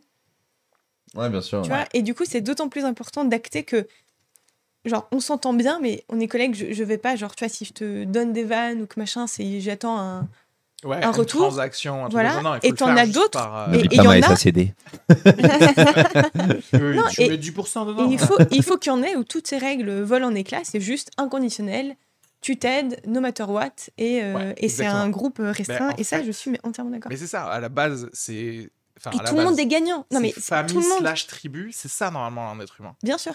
Et, et en fait, ce qu'il y a de très intéressant, c'est que normalement, quelqu'un qui a ça va se sentir juste safe dans sa vie. Il sait que il a, j'en sais rien, je dis n'importe quoi, genre 7 personnes qui ont euh, ses arrières, tu vois. Et que, en vrai, même si t'es Roman Polanski, ils vont te dire, ah, ils vont venir me voir en prison. Non, mais en vrai, il faut avoir ça. Non, mais c'est essentiel. Ouais. Et en fait, c'est très difficile parce que personne te vend ça. Personne te vend les groupes, en fait. Et même dans les faux trucs, euh, dans, les, dans le cinéma, etc., genre Avengers, tu vois ce que je veux dire? Hmm. Personne te vend qu'ils sont là pour s'aider entre eux. Ils sont, c'est chacun arrive. En fait, ils, l'ont, ils les ont mis dans Ils ce sont dit, c'est un plateau d'humour, les Genre, on gagnera pas si on n'est pas ensemble. Mais- Voilà, ça. et ces plateaux, c'est on a tous 5 minutes, on peut pas faire une heure. Exactement. Venez, on se met ensemble parce que de toute façon, on n'a pas le choix. Ouais. Ouais. Et C'est genre, c'est fais pareil. ton taf, fais rire, parce que moi, je vais passer après. Si tu fais pas rire, euh, Hulk, il va devoir faire rire encore plus, tu vois. Et ça. en fait, Ouais. non, alors qu'à alors qu'en fait, tu pourrais être une vraie team, comme l'agence touriste. Oh là là là là, cette référence. Ah mec, tu t'as sorti Blink 182, euh, je peux sortir l'agence touriste. On a perdu Ariski. Putain, ils ont fait un remake trop bien d'ailleurs de Joe mais regardez le film. Mais euh, bref. Non mais tu vois, de faire une team où les gars, tu sens qu'il y a que c'est pas pour rien qu'ils sont ensemble et que s'il se passe un problème pour quelqu'un, les autres euh, ou même juste vouloir aider quelqu'un euh, Mm. comme ça quoi. Mais d'ailleurs, ça a été, ce que tu dis, ça a été théorisé, je crois que c'est dans un bouquin de Cyril Dion où il dit en gros la vraie loi de la jungle, c'est l'entraide. Exactement. C'est ça en fait ce que tu dis. Et c'est le faux truc de Euh, du- pas, avec euh, tout le monde, oui, mais genre sûr, avoir, mais c'est exactement ce que tu dis, avoir sa tribu d'entraide, de machin. de- Mais en fait, en vrai, c'est tout le monde post-apocalyptique. C'est pour ça que c'est toujours euh, fascinant parce qu'on a toujours l'impression que c'est genre ch- chacun pour soi. Mais en fait, non, très Non, vite, non. le chacun pour soi, euh, il s'arrête parce qu'un humain les seul dans la survivalistes- nature, Comme il dans meurt, Walking quoi. Dead. Les survivalistes en- dans leur bunker, ils font fausse route. Oui, oui, bien sûr. C'est genre, eux, ils mourront de, de solitude, de dépression. Ils auront peut-être de l'eau En fait, t'es euh, potable plus que les autres, mais, mais bien sûr. Après les retombées radioactives. Voilà. mais euh, non, je toi, t'as- toi, Edouard, vu ta famille incroyablement positive, c'est ton clan en fait, ta famille, non Ou pas? Est-ce que toi, t'es le genre de quelqu'un qui a genre des cousinades et qui a 7000 cousins qui sont trop. Hmm, euh, Alors, gentil je suis, ou je suis proche de mes cousins euh, parce que, on- genre, évidemment, je- on, est, on est une famille très unie, nous, euh, dans, dans ma famille. Du coup, genre, quand on fait Noël, il y a nos tantes, euh, il y a ma Ouais, tante et bah tout. Mais quand mes parents, ils partent en vacances euh, avec ma tante et mon oncle, tu vois. Tous les étés. euh, là, ils sont au ski dans une semaine, ils partent avec ma marraine et son mari. Enfin, tu vois. Yes. C'est comme ça. Et non, ouais, je suis proche de. Pas tous mes cousins, parce qu'il y en a que je vois moins, mais euh, mes cousins plus proches, ouais, de ouf. De ouf, ouf, ouf. Genre. euh, Mais ouais, et on se soutient de haut. En fait, on a vécu tellement de trucs euh, cool Et même, bah, évidemment, comme dans la vie pas cool, que du coup, on est très proches. Et, et ouais, je pense que c'est le clan. Genre, s'il m'arrive un truc, Ouais. Je, rentre en Normandie et, là, et je sais que je serai dans ma campagne, tranquille. J'ai plusieurs clans, par contre. Oui, bien sûr. Genre, j'ai un clan, genre aussi de mon club de basket en Normandie, tu vois. Ça, c'est clan. euh, Qui t'a gardé, genre, depuis que t'es gosse euh, Ouais, ça fait 15, j'ai fait 15 ans dans le même club et du coup, c'est ma, une autre famille, tu vois. Ah ouais. Et, ap- et après, par contre, euh, dans mes potes, j'ai mes- j'ai des bons potes partout, mais j'ai mes potes du lycée, c'est les mêmes. Et c'est mes Ouais. meilleurs potes. Moi, on pareil, est- de- On est 6-7 et voilà. Ouais. Depuis le collège même, euh, c'est les mêmes. euh, Ouais, moi, pareil, collège, les- lycée. les mêmes gars. Et c'est le, c'est le crew. Mais ça se voit, t'as l'air, t'as l'air sain. Oh là là. Je rigole. On est sur un podcast ça. Alors que je me mets des grosses cailles coca dans la gueule tout Non, le mais temps. tu sais, et en fait, c'est- c'est c'est difficile à vendre ça, ce concept, parce que tout le monde là. Enfin, déjà, regarde, les podcasts, si tu dois faire une stat sur le nombre de podcasts qu'il y a, je- il y a 60%, c'est du développement personnel, mon cul, et des genres de Ah ouais trucs inspirants, euh, etc. Et la plupart vont s'arrêter dans 8 épisodes, hein, parce que c'est ça la stat aussi. Ah bah, c'est quand t'as tout dit. euh, La plupart. Ouais. Vraiment, euh, tu, tu peux. Tu peux Mais tu pas me- entendu 20 fois déjà dans d'autres Ouais, podcasts. c'est ça. Et euh. en fait, ce qu'ils veulent te dire, c'est juste achète mon bouquin où j'ai expliqué encore mieux ça avec, euh, avec plusieurs points. Sauf que. Et personne n'est là pour dire, les gars, trouvez-vous juste des gens avec qui vous allez pas écouter ce podcast. Hmm. Vous allez juste En fait, lâcher votre téléphone et, vous allez vous sentir mieux. Et personne ne, ne veut te donner genre les conseils. Non, mais moi, t'as c'est beaucoup de trucs truc- pour euh, s'aider, so- de développement personnel, genre s'aider soi-même. Et en vrai, moi, je trouve qu'il y a une partie qui est très bien et c'est cool, tu vois, de donner les clés un peu à des gens, Ouais. tu vois, machin. Mais t'as peu de bouquins sur comment aider les autres, Oui. Tu vois. C'est. Et euh, souvent, c'est en étant et les souvent- autres. Absolument. Mais euh, je pense qu'on l'a, euh, là, je sais pas vous, vous étiez confiné où, mais moi on l'a ressenti pendant le confinement. tu Ouais. vois. Moi j'étais tout seul Ouais. Ah ouais. et j'ai vraiment senti que c'était que l'être humain, enfin moi déjà moi beaucoup, mais l'être humain, je pense, il a juste besoin d'autres humains. en fait. Oui, oui, bien Mais sûr. Ah, mais- Vraiment, c'est d'une, euh, c'est, Ouais, c'est en toi. c'est dis, logique quoi. ouais, il me faut, ouais. Et en fait, moi, ça va contre euh, plein de choses parce que j'ai jamais été contre les groupes humains. J'ai toujours détesté ça. Parce qu'en fait, Attends, t'as- t'as jamais été contre ou t'as jamais été j'ai pour? jamais été pour. Ah. J'ai toujours été contre les groupes. Parce que pour moi, dans ma tête, les groupes humains, c'est tout ce qui est tout ce qui est mauvais. C'est les religions, les États, les trucs comme ça. Mais vraiment, dès enfant, j'étais là, genre, allez vous faire foutre. Ce qui compte, c'est. Qui à se passe 5 dans ans, il avait une conscience politique. Ah, mais de- franchement, Ah ouais, non, non, non, mais vraiment, j'étais au collège, c'était trop marrant. Bah, tu, tu verras mes, mes potes d'en- d'enfance, mais j'étais genre. euh, Moi, c'est le gars, dans ma le gars déjà un peu utopiste slash euh, dictateur slash euh, eugéniste. tu sais, j'étais là genre en mode. T'as lu non, non, il Utopia faut en histoire géo, Ouais. tu t'es dit It's my life, je veux ne pas de sais, quand j'étais propriété. petit, j'étais là, non, mais ça, ceux-là, il faut les laisser mourir. c'est pas- Oh là là. Ils sont en L. c'est pas- Ah ouais, Non, non, faut faire des choix dans la vie. Il y a des gens moins importants que c'est d'autres. pas grave. Enlève, enlève ces dreads de ma vie. ils nous feront de l'agriculture. c'est pas- nous feras à manger, c'est bien. Et j'étais. euh, Non, mais et j'étais un petit connard comme ça. Et en fait, maintenant. On peut dire connard d'extrême droite là, on peut, on peut. Non, non, pas d'extrême droite. Moi, c'était beaucoup plus en mode genre. La euh, liberté avant tout, pas de tu groupe. sais, euh, le meilleur des mondes. Un peu en mode. euh, Ouais, Utopia, éc- quoi. Ouais, non, mais Ouais, écoutez, il y a des castes en fonction de l'intellect. Et nous allons gérer comment vous allez vous. Ça, c'est un- une phrase d'un mec Ah, de la caste ouais. en haut. Oui, Il c'est y, a ça. jamais- y a jamais un mec de la un caste gars d'en bas qui dit Et il y a sais des quoi castes. Et ben en vrai, man- et c'est et c'est marrant parce que maintenant que je suis plus. euh, que je me rends compte du besoin de, tu vois, d'avoir un groupe et des trucs comme ça, je suis quand même plus pour que quelqu'un s'occupe de moi en fait. C'est-à-dire que tu pourrais te dire genre je suis une case d'en bas et je suis plus pour. Et vous savez quoi? Euh, Vous voulez pas prendre deux trois intelligences artificielles et vous occuper de comment marche ça marche ici? Comme ça on est tranquille quoi. Et après, mais je crois que l'être humain, il C'est fait une comme ça. remarque tellement Areski là, ce que tu viens de, dire. C'est tellement toi. Il y a que toi qui peux dire un truc pareil, quoi. Et le pire, c'est que je vois exactement ce que tu fais dire. Tu vois de pas genre prendre nous-mêmes, tu sais. Ouais. Qu'il y a ce côté genre, pff, bon, ok, je vais devenir président, ok. mais, euh, et du coup, maintenant que je commence à me dire, ouais, non, mais en fait, depuis le début, c'est cool d'avoir des, des potes sur, lesquels, sur lesquels compter, ou, ou etc. Enfin, non pas que j'en j'en avais pas, mais tu te rends compte à quel point euh, c'est un truc où, qui est nécessaire euh, à ta réalisation. C'est un euh, équilibre. Ouais, Ouais. un équilibre. Ouais, clair. Euh, tu vois à quel point, bah, tu sais, justement, voilà, encore une fois, on t'a menti dans, dans, dans tout depuis ton, ton éducation. Tu es là, genre, ton contrôle, tu le fais tout seul. Dans Mm. une boîte, une entreprise, tu fais rien vraiment tout seul. Tu vois ce que je veux dire hein Certainement, s'il y a un problème dans l'entreprise, tu es obligé de le gérer. Alors, certes, il y a des trucs de délai où tu délègues, mais s'il y a un problème, il y a- tout le monde, normalement, devrait régler le problème, quoi. Et, et personne euh, ne t'apprend ça euh, quand Ouais. t'es gosse, quoi. Mm. Genre, Mais par contre, mais c'est très, c'est Bernard Tapie qui dit, euh, il faut un chef. Enfin, l'humain est fait. euh, Il y a toujours, il y aura toujours des chefs. Parce qu'il y a des gens qui disent, ouais, non, on est tous euh, égaux. Il y a pas Ouais, besoin ouais. de président. pas. Et il dit, tu mets euh, 15 mecs sur une île, un crash d'avion. Mm. Tu reviens un mois après, il y a un chef. ouais. Sais que l'être humain, il est comme ça. Il, y a besoin- Ouais. il va avoir besoin d'avoir quelqu'un qui va gérer. Il y aura, quelqu'un qui fera un truc. Chacun aura sa tâche. Il y aura un Oui, bien chef. sûr. Mais comme euh, c'est con, mais Walking Dead, c'est exactement Ouais, ça. hein. Walking Dead, le mec qui veut, il montre les zombies, c'est un prétexte, mais il veut montrer comment les Bien gens sûr. euh, peuvent gérer. Et il y a des gens qui vont gérer de façon euh, violente avec un chef violent. Et il y en a qui ça va- ils vont dire, ok, nous, bah, il, nous protège et il est violent, c'est très Ouais. bien. Il va y avoir le truc de, bah, nous, c'est plutôt démocratique. euh, voilà, nous, on est plutôt en mode. euh, Mais tu vois, je pense que le truc de chef, euh, je pense que c'est un rôle, mais c'est un rôle comme euh, cuisinier, en fait. Dans le sens où. Oui, parce que le cuisinier des- peut pas être chef et le chef peut pas Ouais, être cuisinier, quoi. En fait, c'est juste des... un set de compétences Ouais, bien sûr. qui veulent pas dire que t'es plus important.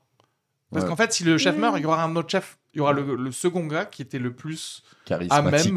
même. Ouais, c'est ça, du charisme, du truc. Parce qu'effectivement, Ouais, tu sais, tout groupe humain, on a besoin d'avoir quelqu'un à dire, genre, euh, en fait, d'espoir. Juste, c'est un gars qui est représentant de l'espoir. De moi, je sais, et ça va se passer comme ça. Alors qu'en ouais. vrai, il sait pas. Mais Parce que la vraie vérité, c'est que ça se trouve, pour moi, on va c'est- c'est mourir de faim. Obama, tu vois. Non, mais je te jure, pour moi, tous ces discours, ils parlaient de- d'espoir, de hope. Ouais, ouais. As long as we hope and hope and hope. Et pour moi, ce que tu viens d'écrire, c'est tellement Obama, quoi. Moi, c'est vraiment ma figure de.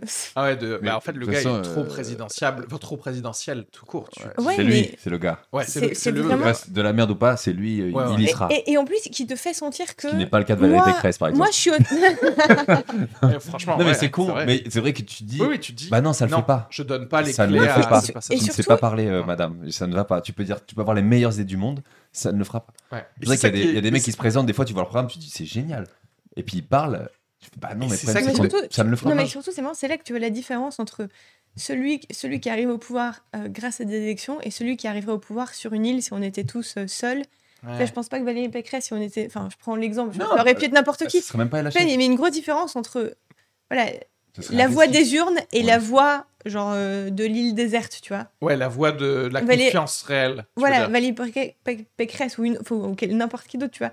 Sur une île, si t'as si genre 30 personnes, à la fin, je suis pas sûre que ce soit genre elle que tu retrouves un mois après, après non, un crash d'avion. Mais non, mais c'est pour ça que je dis ça. Alors, alors que Obama, Obama, oui, Obama, non, c'est ça. Non, Valérie, elle est, elle est conseillère. C'est son taf. Mais en Voilà, fait, Oba- regarde, voilà. C'est qu'elle te souffle Voilà. dans l'oreille. alors que. Obama, lui, un mois après, non seulement il est chef, en plus les gens sont contents que ce soit que lui ce le soit chef. lui, ouais. Mais c'est comme, Ouais. le, c'est comme le stand-up et le auteur versus qui va sur scène. En fait. Hmm. Écoute, si t'as du charisme et tout, oui, t'es sur scène. Il y a des mecs, tu le mais vois. ça veut pas dire que t'as pas besoin d'un auteur, parce que peut-être t'as rien à dire en fait sans Ouais, un auteur. Totalement, je suis d'accord avec toi. Et, et du coup, comme tu disais, genre, peut-être que t'as t'as pas les meilleures idées pour être chef, mais c'est pareil, t'as besoin du gars qui a, qui a les idées. Mhm. Et comme t'as besoin du gars qui va, qui va être plombier. Oui, parce Et en fait, la valeur, c'est la même.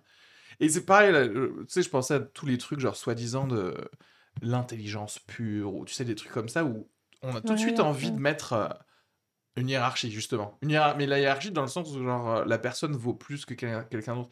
Et en fait, l'intelligence, c'est juste comme courir vite. C'est juste un- une compétence. Non, mais surtout, il y a plein d'intelligence. sert à rien. Non, mais ça, j'y crois pas. ça, c'est le truc qui est utilisé par les gens qui sont pas. Ils vont pas très très vite. Non mais attends, mais moi j'ai plein d'exemples. Il y a plein d'intelligence quoi. Non, mais T'as après, l'intelligence c'est les social purement, cues et tout ça, enfin tous les trucs de. Ouais, mais c'est hyper important. Oui, non, mais c'est, mais justement, tout est Des- important. Et Oui. c'est ça le truc, c'est que les gars qui ont un set de compétences différents, c'est, ben, c'est quoi On va pas les buter parce que Mm. euh, on va pas les buter, mais c'est, mais c'est pas parce que non plus t'es une charge de quelque chose que t'es plus important que quelqu'un d'autre. en fait. Et le problème, c'est que c'est, difficile à vendre comme concept de dire euh, on a besoin de tout le monde.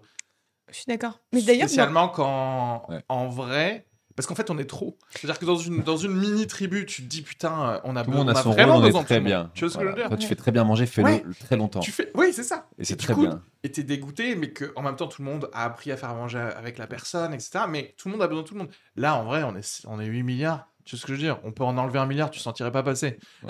Mais C'est vrai, c'est- con. mais on, est sur une, on est sur une grande île Et qui du est la coup, Terre. Tu on a l'impression qu'on est tous euh, sur la sellette remplaçable à tout moment. Tu vas sortir de l'île ou tu vas mourir ou on va te dire genre vas-y, euh, vas-y Edouard, prends ton radeau. On a Mm. plus trop. On a l'autre gars, on a Flary qui fait des meilleurs Je peux être le meilleur humoriste là. euh, demain, j'arrête. Le deuxième devient le meilleur et euh, moi, on m'oublie. Exact- Et, et- ouais, et c'est- la carrière de tout le monde. Et c'est ouf. c'est Jean-Claude Van Damme qui ça dit même.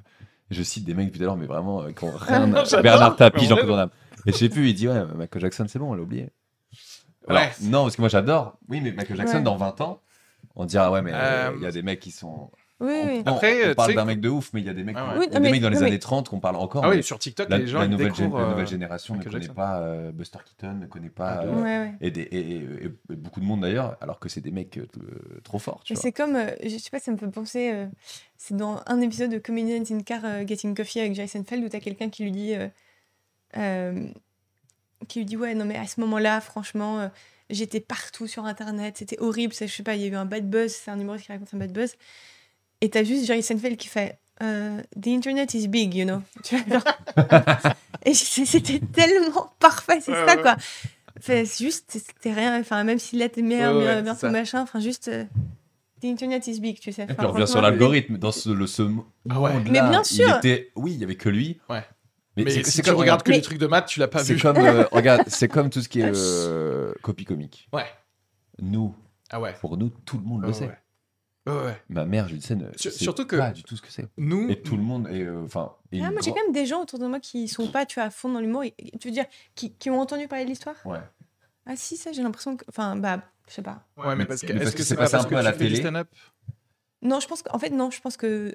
Bah, pff, moi, j'ai... Moi, j'ai grandi fan de Gad Elmaleh. Je le suis encore. D'ailleurs, là, Ouais. j'ai été voir son spectacle. Ah, euh, c'est un nouveau spectacle là? Ouais, Il en parle d'ailleurs. incroyable. C'est vrai Ah putain. Il fait genre Non, une allusion que j'ai même pas saisie. Parce que On moi, m'a je, dit moi, à je la l'ai fin vu du- en Comedy Club en faire un set entier. Et Ah je- ouais? Et c'était très fort. Mais son spectacle est incroyable. Mais vraiment, c'est là que tu vois qu'il est fort. C'est que moi, je suis arrivée en mode, non, j'ai un peu analysé le truc, tu vois, genre, comment il amène telle idée, machin. Au bout de deux minutes, j'étais juste En convulsée train de de rire. rire. quoi. Mais C'est ça qu'il Mais c'est faut. vrai que je, je tapais la personne à côté de moi tellement Ouais, je n'arrivais c'est- pas. Ça, c'est un spectacle. Au quoi. bout de deux minutes, c'était extraordinaire. C'était euh, Ahmed Sparrow. Ah, pas Pas très bien. quoi. Ouais. Il y a David Adria là, je crois, qui a fait. la- David a fait un. Je sais pas s'il a fait une chauffe ou un truc comme ça, que je l'ai vu rentrer faire des. Ouais J'ai vu une vidéo, je dis, attends, il fait une chauffe. Parce qu'il y avait deux premières parties ce soir-là, je crois. et Après, il y Ouais, avait je crois. Et je me suis dit, mais attends, qu'est-ce qu'il fait? Il est en train de faire un, un clapping avec lui, je sais pas. Mais euh, peut-être non, peut-être qu'il a fait un set. pense. c'était trop fort, franchement. Mais j'étais, mais Pendant une heure, une heure et demie. pendant, je sais pas, euh, Mais tu sais, dans. le temps s'est arrêté. Je- J'étais juste. Et moi, avec Gad Elmaleh, j'ai vu ses premiers spectacles depuis que je suis petite. Ah, aussi, On hein. va voir en famille Gad Mais Elmaleh. C'est mais un truc Ouais, sais quoi, Moi, j'avais vu, je crois, le, euh, explosé le truc de la chef de Monsieur Seguin et tout ça, je me souviens plus du nom du truc, je l'ai vu au, au cinéma. Il le passait à un cinéma, euh, voilà, ils, ont, ils avaient filmé le truc parce que bah, nous, c'était genre, c'était c'était un peu important, c'était genre, hey, regardez, c'est un, c'est un maghrébin Mm. qui a qui genre réussit euh, sur scène euh, du coup avec mes parents et ma, et ma soeur on était là genre putain et il dit deux trois mots en arabe et du coup on était là genre ça, ça, on n'a Mm. jamais vu quoi Il nous parle à jamais nous. vu ça. Dans le ciné. C'est nous qu'il a dit Mais ça. ouais. Et genre, tu sais, moi, j'entendais, j'entendais, tu sais, j'entendais genre des, des prénoms de, de mes oncles. Et j'étais là, Mm. genre, what, dit comme ça, c'est incroyable à la télé française. J'avais jamais comme, entendu. Mais moi, je parle pas arabe, mais je me sentais tellement proche de Gad Elmaleh que quand il parlait arabe, j'ai l'impression de comprendre. Mais J'étais oui. là, mais attends. Mais c'est ça, c'est ça le truc. Mais c'est comme Jamel, euh, moi, mon pote euh, Yacine, avec qui je travaille, euh, il m'a dit, mais tu te rends pas compte, Jamel? Enfin, c'était un truc de ouf. Ouais. Il dit, c'est le premier gars. Parce que moi, j'imagine, je... enfin, je m'imagine. Je, je- Moi, j'étais très Franck Dubos parce que ça Ouais, me ouais. parlait. C'était là, il parlait bien de Normandie. Et quand je voyais ses vidéos sketch, ah ouais, mais il me parle. Et j'imagine les, gens, les parents qui avaient des parents immigrés qui regardaient la télé française de dire, mais qu'est-ce qu'il me raconte Danny Boone avec son kawaii? Je ne comprends pas ce qu'il me raconte. Et t'as un gars qui arrive, Jamel, et qui parle comme euh, les mecs de cité, et qui, et qui parle de sa que circoncision. Et vraiment, banlieues et c'est- tout ça, ça a ils ont dû faire, Ouais, on a enfin un porte-parole du truc. ouais, Mais même sans aller de genre Danny Boone, je comprends pas, il y a un truc de genre. euh, bah enfin, enfin, t'as un gars de ce que tu crois être ton clan, mais qui n'existe plus du coup maintenant. Parce que du coup, maintenant, comme on l'a dit, personne n'a de clan. du coup, maintenant, c'est genre tout le monde va passer et c'est très difficile de dire les gars, euh, je parle pour vous, je parle au nom de toutes les personnes qui ont arrêté prépa en deuxième année. C'est difficile à, choper les, ces gens-là en vrai. Mais c'est possible. Cela dit. Mais euh, de quoi on parlait déjà Gad Elmaleh, spectacle de Gad Elmaleh. Euh, Mais, on euh, parlait de ça. Comment on, ah, on parlait de. On Ah oui, parlait de Copy l'algorithme, copy Copy comics, que les Comics. gens. Ah oui, Voilà, Ah oui, mais les gens connaissaient pas. Oui, mais du coup, Mais- nous, comme on est tous mais fanatiques de Gand, Ouais. on avait entendu parler de l'histoire. Mais tu sais, quand t'es dans le stand-up aussi, dès qu'il y a un article sur euh, Le Parisien ou dès qu'il y a un documentaire sur euh, Envoyé spécial, t'as l'impression que bon, ça y est. Maintenant, tout le monde sait de quoi on parle. Alors Tout le monde vrai, sait, alors que ça fait des années qu'on le Ouais. sait. Alors que toi, Mhm. derrière, t'as jamais vu les autres documentaires de la même session d'envoyé spécial. Donc tu sais pas Ouais. de quoi ça parle le reste non plus. Parce que c'est ce que doivent se dire les mecs sur l'écologie. Tous les ans, ils doivent se dire avec ah ce bah, reportage-là, tout le Ouais. monde va Là, ouvrir va les yeux. péter. Là, ils vont voir les Là, abattoirs. Hugo Clément, ils ont bien vu que là, qu'il y avait des montagnes de plastique en Inde. Et puis en fait, rien ne change. J'ai- une admiration pour eux, tu vois. Bah, justement, tu as les Hugo Clément, les Cyril Dion, les machins, parce que. Je déteste ce gars. Parce que quoi, t'as dit quoi Je déteste- On a eh, écouté l'épisode 31 avec euh, Renaud euh, Sanviti. J'ai la question c'était Hugo Clément doit-il mourir? Parce que tu sais, c'était Alors, à moi, cause de son moi, je le- truc de contre le berger là. Tu sais le berger il s'était fait suivi. Moi, je, le- je Avec sais- le chasseur, non? Non, c'était le berger, il s'était fait bouffer des. Enfin, oui, chasseur. Du coup, il a tué un loup, je crois. Ouais. Parce que le loup avait buté de, de ses moutons. Moi, j'étais là, j'étais team berger, évidemment. Parce que en vrai, euh, bah, c'est son gagne-pain. Moi, je suis un gars de la campagne. euh, je sais, je- il y a un moment, il Ouais. faut se faire de l'oseille. En hein. fait, Bon, bah, J'aurais pas dû me lancer dans Clément, parce qu'en vrai, je ne suis même pas ce qu'il fait. Je le mets juste dans le même panier que les autres, tu Ouais, mais vois. après, Mais- on est d'accord que en général, c'est des trucs Voilà. pro-écologiques. Mais son Attends, et combat, lui, il son était combat est contre le noble. berger. Voilà. Mais on Voilà, parle d'un Parisien, euh, d'un Parigot du 11e, évidemment. C'est comme un jour, je- à- à- quand j'étais à Florent, euh, mon prof d'impro euh, m'avait dit Viens, moi j'entraîne un candidat à la, à la mairie de Paris, euh, Oh. un écologiste, qui est d'ailleurs le second de Anne Hidalgo aujourd'hui. Et euh, il veut s'entraîner pour, pour peut-être la mairie. Viens, on fait un débat. Et il parlait, du coup, il voulait plus de voitures à Paris, etc. etc.. Mais je lui dis Tu as le permis? Il dit Bah non. Ah ouais. Mais du coup, tu dis Mais en fait, tu te rends pas Mm. compte qu'il y a des gens C'est ultra important dans C'est leur ultra vie. important. Mais là, faut être vraiment Et puis- débile, quoi. Et puis il y a aussi le plaisir de conduire. Il y a des gens qui ont ce plaisir de Il conduire. y a des gens qui ont la culture aussi. Il y a enfin, aussi la gens, culture, voilà. ouais. Et je dis, du coup, tu veux interdire des gens. euh, c'est comme si moi je dis, bah non, c'est le vélo, c'est interdit. On Ah ouais. interdit le vélo, euh, on arrête le vélo. Et lui, il va te dire, bah pourquoi? Bah, bah, Parce que c'est mieux. c'est Pas... Oui, mais là, il y a la voie- je sais que la voiture, c'est peu... dangereux de ouf pour plein de, plein de raisons. Mais il y a des gens qui ont besoin de cette voiture. qui ont Et lui, c'était du plaisir. coaching, genre de média training Ouais, ou c'est des ça, trucs comme ça. training de dire, euh, bah, tu veux... c'est comme si on faisait un- une fake interview, Bon, ou un fake débat. Je vais vous dire le. Ouais. Mais tu vois, le média training que personne ne fait faire toujours aujourd'hui, et je comprends pas, c'est en fait d'être plus sincère. C'est d'avoir quelqu'un qui arrive et qui dit voilà, Euh, de dire direct les arguments contre en fait. De dire voilà, je sais qu'il y a euh, beaucoup, il y a tant de personnes qui ont besoin de leur voiture pour aller travailler. Je sais qu'il y a des gens qui aiment juste avoir la liberté de, de... Mais nous sommes dans une situation aujourd'hui à Paris où, et là tu sors les stats de genre euh, pollution de l'air, mon cul, euh, trafic, Ouais. etc. Et tu fais genre, on doit maintenant ensemble se réunir et dire, les gens qui peuvent se permettre de l'arrêter ou de diminuer la voiture, il faudra le faire. C'est Mais tu pourquoi connais. on sort ça. Si quelqu'un dit ça, Ouais, mais tu connais aujourd'hui. Ils vont lui prendre la phrase où il dit Je sais que c'est important la voiture. Ils vont faire un article. L'écologiste, machin, dit Je sais que c'est important Ouais, la mais voiture. oui, mais Et du coup, tout le monde va commenter Bah oui, bah voilà, donc ferme ta gueule. Et du coup, tu sais, tu connais Twitter, Facebook, tout le monde va dire sûr. Bah voilà. Et du coup, fini. Donc son Mais argumentaire est au fini. moins sur tes médias à toi, parce que tu sais, il y a toujours ton camp versus l'autre camp. Ouais. Au moins sur ton camp, ils mettent le reste, quoi. Mais parce que Je le problème, c'est que la- crois pas, moi non plus, Moi, sur- sur même la- si je suis d'accord avec Sur la sincérité même, tu vois, moi j'aimerais bien un candidat déjà qui qui change d'avis en live sur un truc, Ouais, tu vois, sur bien. un truc débile, tu vois, Ah ouais. qui soit là. C'est mon rêve. Attends, c'est marrant, j'avais jamais vu le truc comme ça. Edouard Philippe est un peu comme ça. non mais et ça, c'est Ah ouais Edouard Philippe, quand- vois. moi, ce que j'aime bien chez Edouard Philippe, non pas parce que j'ai la même barbe que lui Mm. et que j'ai le même prénom et que je viens de Normandie, mais le mec est C'est mon carrément père. fan. non, c'est qu'il y a plein de moments sur euh, le, des questions sur le Covid, le machin. Il disait Je sais pas. Ouais. Et rien Ouais, que ouais. ça, de dire Je ne sais pas. Ouais. Et je ne peux pas vous répondre. Ouais. Fin. Et c'est tellement rare Mais- aujourd'hui des gens qui disent Je sais pas, je peux pas vous dire. Mais Ils sont tous en l'idéal, fait, on sait parce que. l'idéal qui, l'idéal qui va avec dire je ne sais pas, c'est du coup de ne prendre aucune décision en fonction. Parce qu'en fait, C'est si ce qui tu s'est passé. Ouais, si je ne sais pas, et que derrière, après, tu dis, euh, par contre, on va être obligé de faire ça, ça, ça, et tu dis, oui, mais tu sais pas, t'as dit que tu savais pas, donc pourquoi on est obligé de faire Non, parce ça? que du coup, il y avait- après, il, y avait, il, a- il argumentait des fois, mais il y a vraiment des questions euh, où, tu sais, vraiment, il- bah, je ne sais pas. Et des fois, il y avait des trucs, euh, c'est quoi le chiffre est faux?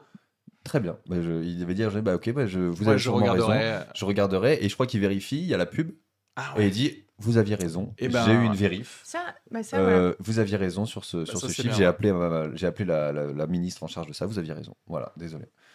Il y a ça et il y a aussi, ouais, il y a, il y a changer d'avis, il y a dire je ne sais pas. Bravo. Non, mais franchement, bravo. Et il y a aussi, tu il y a aussi vu. des moments où, tu sais, surtout dans les débats, mais même là, tu vois, parfois on, on met un temps de réflexion avant de répondre parce qu'on réfléchit. Mhm. Eux, il n'y a jamais le temps de réflexion Bah avant de réfléchir. Ils ont tout Bah, préparé. Mais parce que, Ouais. oui, mais. Ouais, mais moi, ça me manque, tu vois. Il me faut genre un, Oui, un même petit un de sincérité. fake un de- fake temps de, réflexion. fake temps de réflexion. S'ils le font, quoi. ils font. Écoutez, Monsieur Bourdin. Ouais. Le temps de réflexion, et il est dans le écoutez, Monsieur Bourdin. Non, mais faire, un- faire un petit tête comme ça, en, en vrai que tu fais, euh, ça dépend. hein. Moi, je sais que je, l'insère. Moi, quand euh, sur scène, tout est faux. Déjà, ok? Je fais pas semblant. Je fais semblant de réfléchir à un truc. Évidemment. Et en vrai, tu as Ouais, l'impression. Et tu fais. Et c'est vrai que. Oui, oui, non, Et- complètement. Et en fait, On joue, on joue, tu normal. joues ça. Et les gens, ils sont totalement dedans. Ils se disent Putain, et là, attends, il vient de penser à ça Ou est-ce qu'il vient vraiment de refaire une réflexion de ça? Enfin, sauf si vraiment euh, c'était pile de l'impro et t'as vraiment réfléchi à ça, mais. Ça, c'est moi, j'avais vu- appris ça un, un jour. J'avais vu Baptiste Le Caplin sur scène. Ouais. Et euh, je m'étais fait niquer. Tu sais, je le vois sur scène au Zénith et il fait un truc euh, où il, il part en live. Il dit, Eh, mais là, je vois la meuf et euh, elle commence à me fouetter avec des fougères. Et il part super loin. et après, il fait. Oula. Waouh, qu'est-ce que j'ai raconté Je- et, Ouais. et ce bâtard, six mois après, je vois la capta et il fait les, et je fais, il fait les fougères. Je fais ah le Mais bâtard. oui, mais oui. Et en fait, on croit trop que c'était improvisé sur le moment, mais Ouais, alors qu'en fait, c'était tellement écrit. Ouais, Et j'avais pas commencé l'humour à l'époque, tu vois. Et maintenant, tu sais, je fais des trucs. Ah ouais, ouais. Et je fais, waouh, désolé, j'étais trop loin. Et les gens, ils sont morts de rire. Et dans ta tête, tu fais, Putain, c'était Ah. écrit, bande de cons. Ouais, c'est ça. C'est clair. C'est sûr. Mais Mais c'est ouais, toujours bizarre de faire ça quand t'as d'autres humoristes dans la salle qui savent qui que savent c'est pertinemment que toi, tu vois, il y a a un peu un truc de... Tu as l'enfoiré. Oh putain, Edouard, il nous refait, il nous refait le coup de la papaye, là. Bébé, bébé, il fait ça souvent. Des fois, il parle, il fait Ah, bon, putain, calmez-vous. Alors, euh, désolé, apparemment, on voit pas les mêmes vidéos et tout. Et du coup, je fais Allez, bâtard, il le dit tout le temps. Ouais, ouais. Non, mais après, c'est parce que c'est un, un type de. Moi, j'adore euh, l'humour qui va. Enfin, le stand-upper qui va trop loin, là, à un moment. Qui va trop dans ses idées et qui va trop loin. En fait, ça me fait tellement rire, ça. Ça m'étonne pas que t'aimes ça. Tu sais, je me dis, genre, euh, vas-y, euh, va encore plus loin. Creuse encore plus loin. J'ai envie de savoir ce qui se passe dans ta, dans ta, dans ta tête, tu sais. Et que tu oses pas dire d'habitude. Et que t'es là Mm. et tu finis sur. ouais, ouais. D'ailleurs, à propos de clan, j'y repense, mais euh, je crois que Chris Rock, c'est ce... Pardon. Chris Rock, c'est ce qu'il avait fait euh, pour son dernier special. Ah ouais. Où en gros, il avait demandé à tous ses potes humoristes, donc il y avait euh, Sarah Silverman, il y avait Louis C.K., Ah. il y avait Tina Fey, et euh, c'était un peu son clan, c'est ce que tu écrivais. Ouais. Il leur a dit, genre là, j'ai quasiment fini, posez-vous, dites-moi s'il ouais. manque genre un angle que j'ai pas exploité complètement, un tag, il y avait Neil Brennan aussi dans l'histoire. Ouais, bah, Et à la fin, il leur a tous offert genre une montre en mode. euh, Tu sais, c'est ma- juste merci quoi. Bah, Ouais, je crois ouais. que c'était même une Rolex ouais, en mode pas- bon, peuvent le se même permettre. plan. hein. Ouais, c'est bon, bah. euh, Flic-flac, une flic-flac pour Tiens. tout le monde. Je t'ai payé le café la dernière fois, elle est terminée. c'est vraiment ça. Mais, euh, mais en fait, il a, il a ça, tu vois. Et t'as Neil Brennan qui disait son truc était tellement ouf, j'ai juste rajouté genre un tag ou un machin.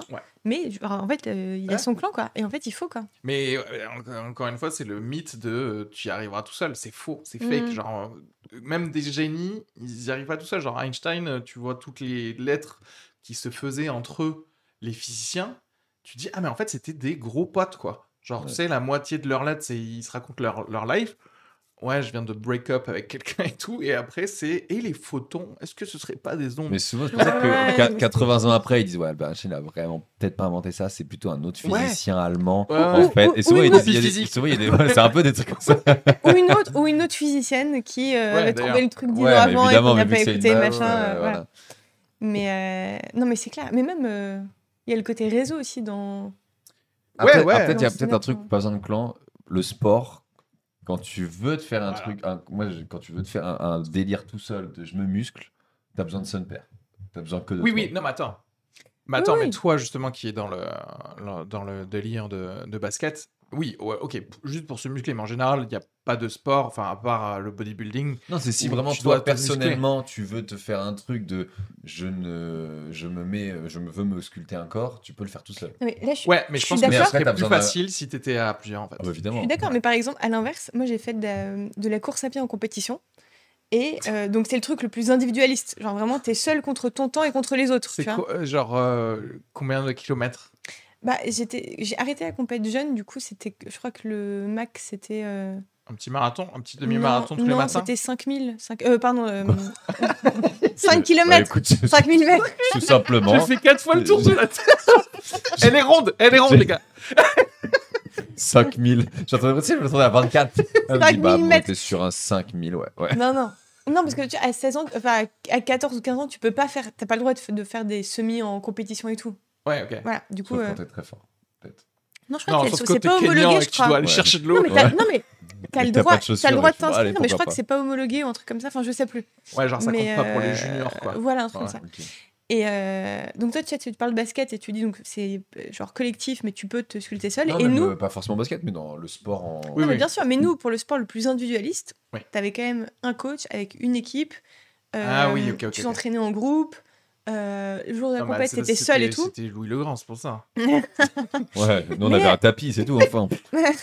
C'est bon, vous avez Non, non. couru chez vous, là Ah, c'était pas, c'était pas à Lulu, c'était genre. Non, j'avoue, je te dis ça avec le, et avec le recul, c'est vrai que bon, Mais, il y a euh, quand même un moment, tu regardes. et moi, des ce que j'adorais- machins. Mais moi, ce que j'adorais dans la Donc, course à pied, c'est le côté justement, t'as besoin que de toi.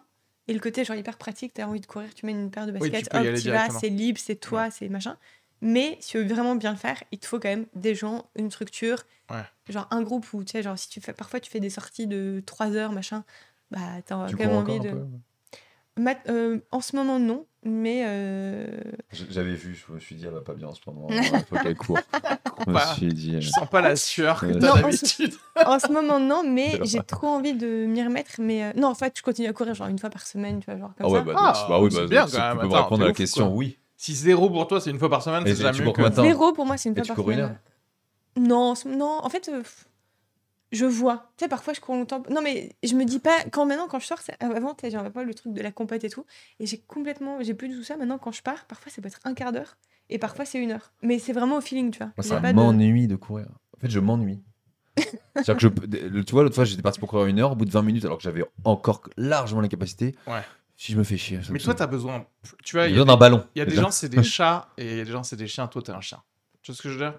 Toi, t'as besoin d'autres personnes. de toute Ouais, façon. et, et moi, je, genre, par exemple, euh, pendant le confinement, avec un pote, on s'est mis euh, tous les soirs 19h sport. Tous les soirs 19h sport Ouais. en FaceTime, tu vois. Ah oui, oui. Mais parce que, et ça, Mais on se motivait euh, mutuellement et on faisait Ouais. des exos, tu vois. Ouais. Et euh, Ah, mais alors, ça, mon bonheur, c'est de les. Ah non, moi, pendant le confinement, j'avais mes cours de danse sur Zoom qui continuaient. Du coup, j'avais. je fais des cours d'impro sur Zoom, moi. Non, mais du coup, j'avais genre. euh, Ouais, quelle horreur. Attends, vrai. danse, mais danse, euh, une danse particulière ou danse Euh, en là, c'était barre au sol. Du coup, enfin, bref. en gros, c'est de la- c'est Il l'exercice y a de encore danse des, des classique. roches de ces, de ces, de ces cours. Ça avait l'air très C'est drôle. des, c'est des exercices de danse classique, mais par terre. où En gros, c'est du conditioning pour, euh, pour la danse. Quoi. mais En pour gros, ouais. danse. ouais. En gros. Et, euh, et ça, c'est- pour le coup, c'est trop cool parce que du coup, c'était les mêmes gens que je voyais en cours au studio, mais là, du coup, il y avait un peu le côté on continue tous ensemble et tout. Ouais. Mais sinon, on en courir, euh, pendant le confinement, j'ai beaucoup couru et j'étais genre toute seule, c'était trop bien. Mais je pense que ça compte pas Mes mal. séries d'abdos toute seule, j'étais trop bien. Enfin, Quel sport euh, tes parents veulent que tu fasses? En vrai, ça en dit pas mal sur euh, ce qu'ils veulent de ton éducation en général ou ce Ah bah, que, si qui au golf, c'est pas le même truc que si t'inscrives au foot. hein. Bien sûr, mais juste même, regarde, course à pied, slash tennis, vachement les trucs individualistes. Même en vrai, euh, genre dis, ma soeur, karaté, elle tu faisait du handball, tu vois. Ah, Je crois que c'était plus un truc. euh, Et elle est beaucoup plus sympa que Vous la verriez le jour et la nuit, mais. euh, C'est vrai? Non. Bah, peut-être, hein, peut-être. Non, on- est différents, mais on se ressemble quand même pas mal. J'ai déjà vu ta soeur. C'est vrai? Ça me dit un truc à Florent. Ouais, il est peut-être Ça me dit un truc euh, un soir. euh, ma grande qu'elle sœur. te ressemble de ouf. Ah, au Je spectacle de fin d'année du cours Florent? Non, euh, est-ce qu'elle me ressemble? On parle d'un truc il y a 6 ans, hein, donc Ouais. les souvenirs sont très flous. Ouais. T'as peut-être vu mon frère, lui, pour le coup, on se ressemble vachement. Mon petit frère, Arthur. Alors là, Bon, la question reste un sans donné. réponse. Ouais, on voudra savoir qu'est-ce qu'ils font dans la vie aussi. Ouais, le- t'as fait, du- t'as fait du sport, toi Mais moi, c'était des trucs, hein, c'était genre, euh, c'était du karaté. Donc c'était vachement, enfin, C'était. Alors, il y avait. Est-ce que la vie sera dure pour nous Ouais. Donc il faut que tu apprennes à te battre très ouais, vite. Ouais, de ouf. C'était ça. Et genre, euh, discipline, machin et truc. Mais après, t'es- en compétition, t'es tout seul, quoi. Et euh, il y a même, ça m'avait surpris qu'il y a, euh, les, parce que tu peux faire, il y a combat et kata. Kata, en gros, c'est des combats euh, imaginaires que tu fais tout seul. En gros, c'est des espèces de. Ouais, je vois très Mais bien. en mode, en mode, mais en mode euh, vénère, genre Kill Bill, où Oui, elle oui, en mode Kill Bill. pas en mais, mode Feng euh, Shui dans les parcs. Ok. Ouais, mais t'es tout seul. Ah, j'ai non, non, d'abord non, oui, au faire karaté, c'est un peu plus. Mais en vrai, le tai chi, euh, c'est un, c'est un, art martial. Donc, euh, le tai chi, si tu le fais plus vite, tu fais genre, ouh, ça peut devenir si tu te prends cette main euh, dans la Ouais. tête. Ouais, je vois- quand je les vois, je vois plus l'art que le côté martial, mais Bien sûr. Ouais. Euh, mais, euh, et bref, et du coup, le karaté, il y avait aussi l'épreuve kata en équipe. Donc, en gros, euh, plusieurs doivent être Grosse synchronisés euh, pendant leur, euh, leur truc, genre en mode one shot. Et en fait, c'est ça qui est trop marrant, c'est que dans ma tête, il y avait ce truc de Attends, mais pourquoi on ferait ça? Alors que depuis le début, on nous apprend à faire que des trucs tout seul. Et maintenant, je dois avoir des putains de boulets là qui vont pas être synchronisés avec moi.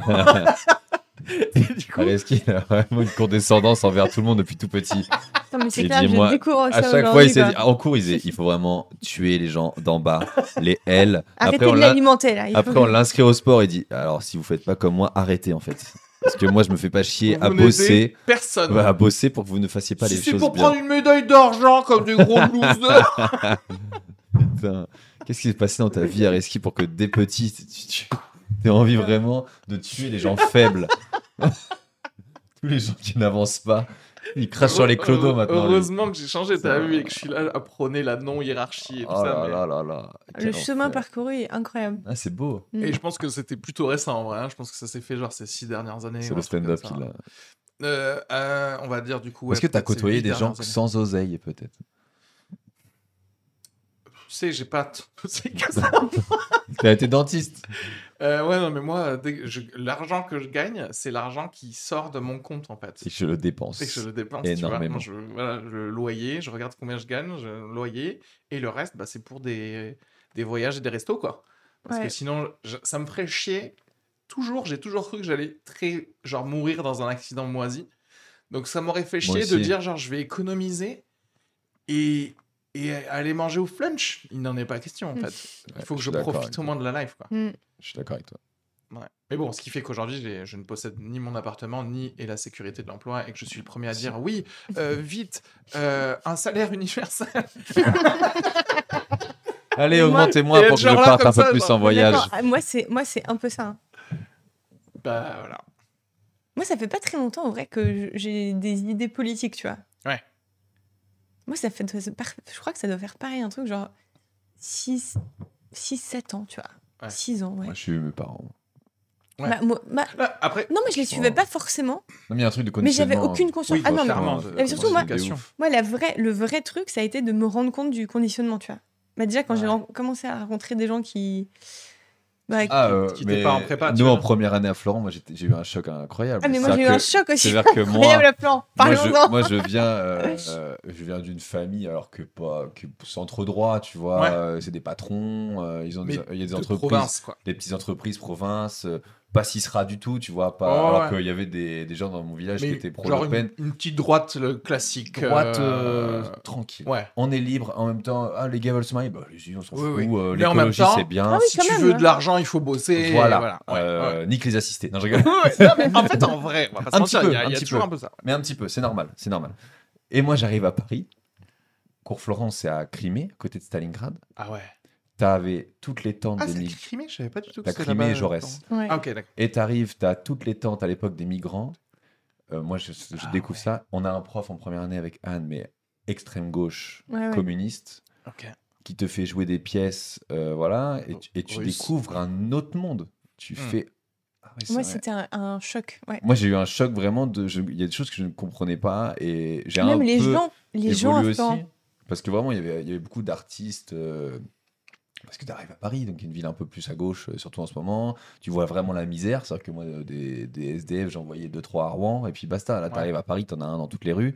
Je dis, ah ouais, il y a des gens qui crèvent de ouf, euh, de faim. As Ouais. des... Et tu fais, waouh Hop, tu as des, des, des, des, t'as ton prof qui te fait lire des trucs des pièces de théâtre, évidemment un peu de gauche, tu fais ah ouais et tout, tu fais ah ouais c'est vrai que c'est pas con et tout, mais en Ouais. même temps tu rentres chez toi et puis on te dit euh, putain et lui il fout rien, il gagne 1500 euros alors que toi tu trimes et tu Ouais. gagnes euh, 1002. Bah, tu vois, c'est vrai que c'est un peu, ouais, c'est abusé, c'est vrai. Mais et puis du coup, les ce gens truc- du coup de votre cours Florent? Parce que justement, tu dis les profs, à la limite les profs du coup sont plus âgés, etc. Mais vous de votre âge, les gosses, enfin les gosses, les, les jeunes du cours Florent, est-ce que les élèves ils étaient, enfin genre comment ça se fait qu'ils étaient de gauche? Genre ils étaient de gauche parce Non, qu'ils étaient euh, c'était familial Moi, ou- j'ai- Il y avait un peu tout. Il y avait, Il y un Ah il y avait un peu tout. Pierre- comme Pierre- tout Ah, je, Pierre. mec, je pense, je te jure que je pensais à Nous, il lui. y en a eu un, c'est incroyable. Je pensais à lui, c'est ouf. Euh, mais ra- raconte. Un gamin de, je sais pas, 19 ans, euh, toujours habillé pareil, l'artiste maudit, Mais, euh, euh, toujours en train de Ah, Clochardisé. une clope, clochardisé,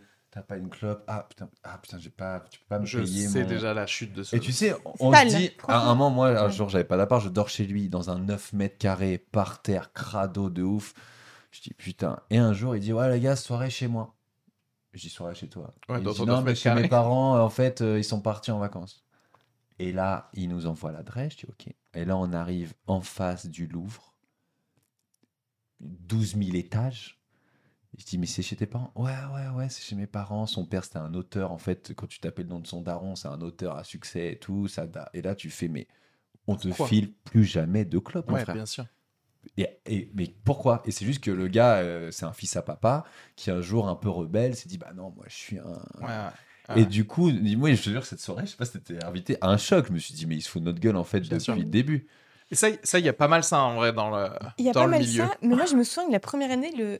c'est- il y avait un choc un peu à différents niveaux, mais notamment là-dessus où euh, moi à trava- j'avais mon job euh, à plein temps, euh, la journée je travaillais, et C'était quoi? C'est une start-up? Est-ce qu'on a Ouais. le droit de savoir ce que, que tu faisais ou quoi? C'était, ça, ça, ça s'appelait trop- enfin, ça s'appelle encore 360 Learning, Ah, mais je connais très bien. mais maintenant c'est un gros truc, ouais. Ah ouais, ok. C'est trop drôle que tu connaisses. Pour être Et millionnaire tu- aujourd'hui.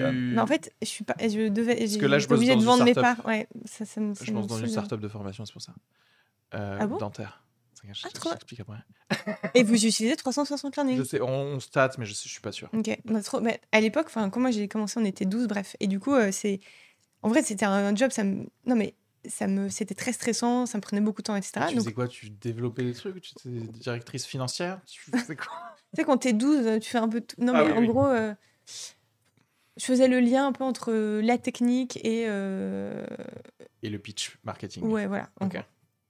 Bref, et du coup, euh, bah, je bossais beaucoup, j'arrivais tout le temps en retard euh, en cours. Edouard, enfin, s'en souvient peut-être, mais vraiment, ma vie, c'était pendant les trois ans de Florent, c'était. J'étais à la minute près pendant trois ans. Donc, Ouais. j'avais ce job stressant où je m'investissais beaucoup. En plus, moi, j'aimais ce que je faisais. En vrai, je, je trouvais ça stylé, ce qu'on faisait euh, Ouais. dans cette boîte, tu vois. Donc, j'étais genre investie, bref. Et j'avais un peu l'étiquette dans la classe de.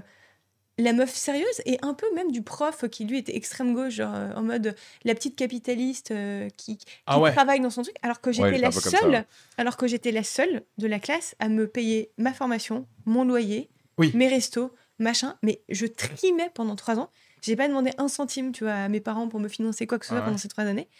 Et il y avait un peu un truc de euh, la classe, euh, ah mais la meuf, euh, tu vois, elle travaille, elle est sérieuse, elle est pas comme nous. Mais attends, mais moi, à l'époque, jamais 5 boire des coups avec nous. Mais moi, Ouais. le lendemain, j'étais réveillée Ça, à ça- 7 heures. à- Dans ma douche le matin, euh, je répétais mon texte. À midi, euh, je répétais. En réunion, dès que j'avais 10 minutes, je me mettais euh, genre, la tête par terre pour euh, machin. Les lectures, c'était entre 2 et 3 heures du matin, etc. Et après, tu avais tous ces gens, genre, bah, typiquement les Pierre, les compagnies, tu vois, en mode non, t'as pas une clope. Non, mais Anne, vas-y, viens t'arracher la gueule avec nous. J'étais, mais.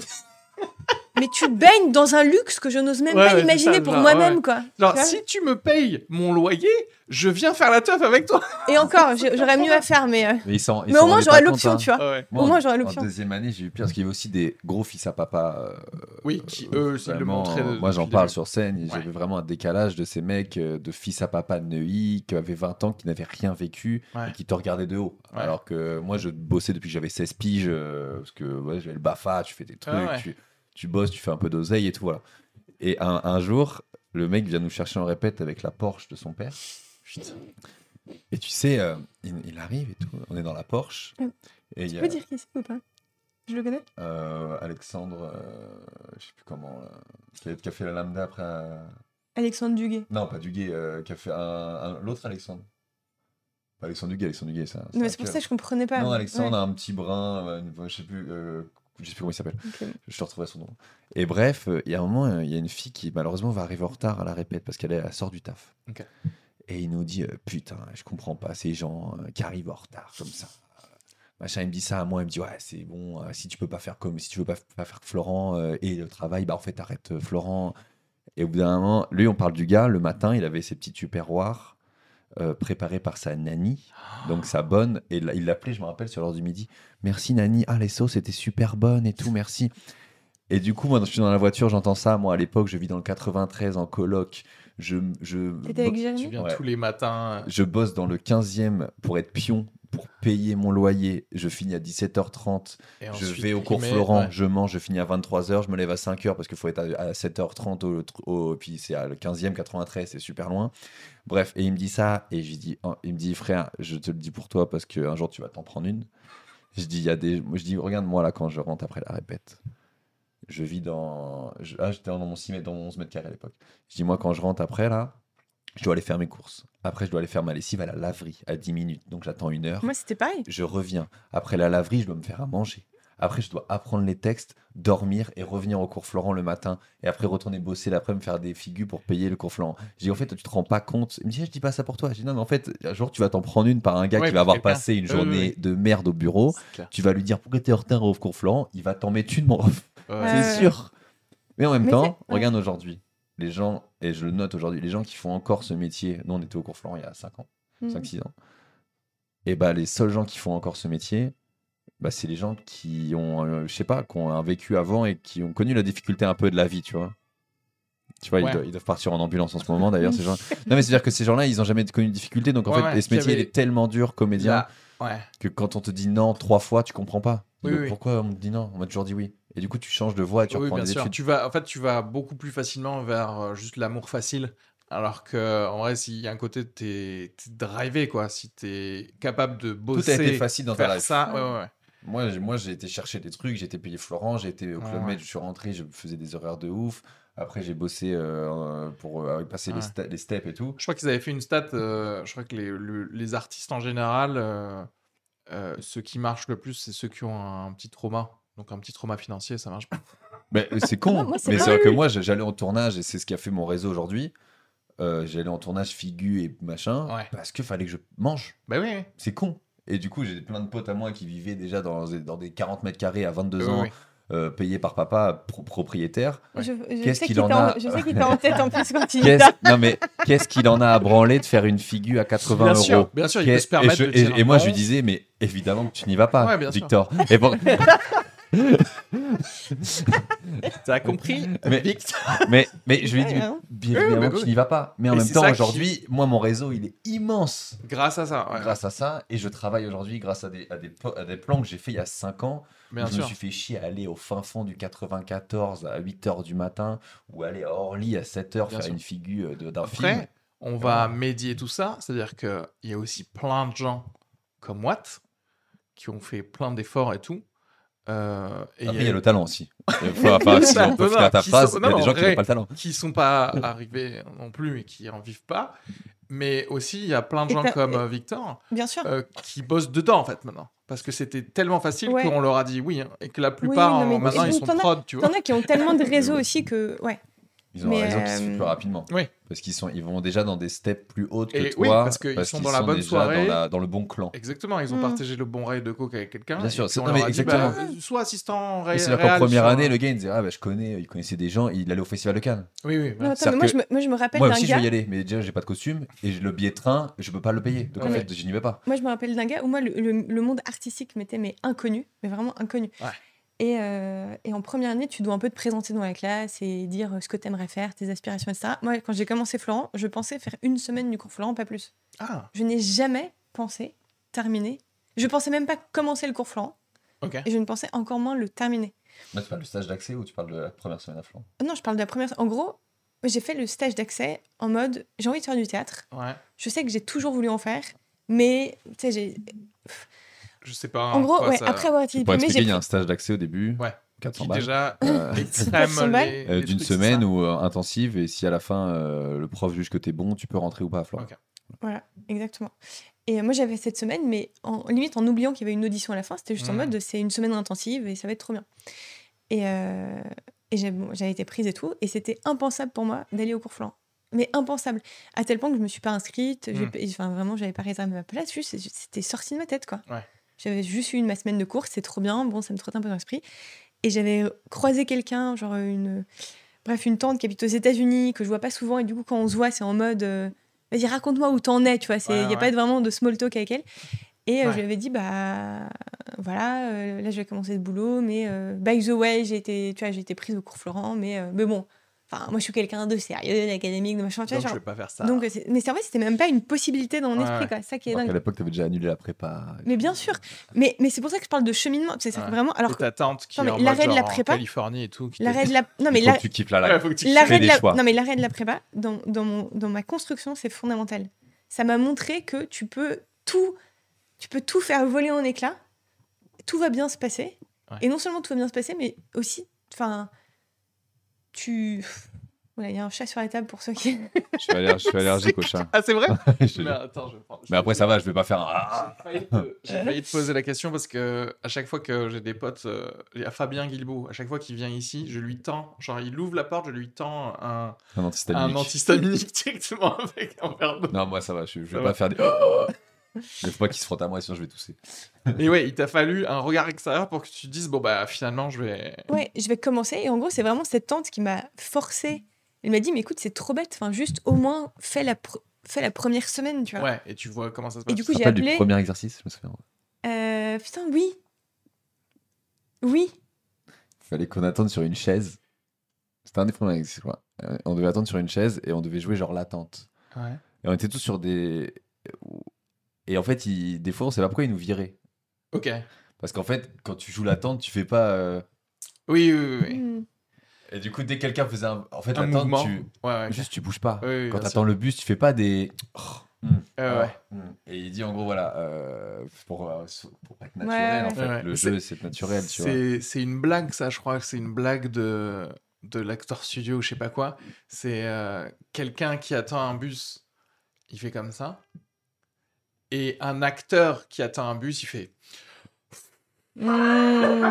Et du coup, là, ouais, dès ouais. qu'on faisait quelque chose, et on comprenait pas pourquoi, tu sais, il faisait non, toi, Ouais. éliminé. Et on se disait, mais pourquoi? J'ai- Ouais, ouais. J'ai bien attendu, j'ai fait genre, il y avait- j'avais une montre. Ouais, Alors que j'avais pas de montre. Ouais, Tu ouais, sais, tu te En dis, vrai, bah, c'est un bête putain, Je suis d'exercice, acteur quand même. J'ai fait, C'est stylé, j'ai fait ça. Après, j'ai fait. C'est stylé, a fait ça. Non, mais tu sais, au début, tu te dis, Oui, tu te bien dis, bah, je joue là, je Bien joue. sûr. Je suis Bah, sur scène, regardez, les gens me ouais. regardent, hop, la montre. Je, Ouais, je me suis créé la marque de la montre et tout. le- C'est une Enfin, moi, Rolex un- que Chris Rock m'a donnée. Après avoir bossé avec lui. Oui.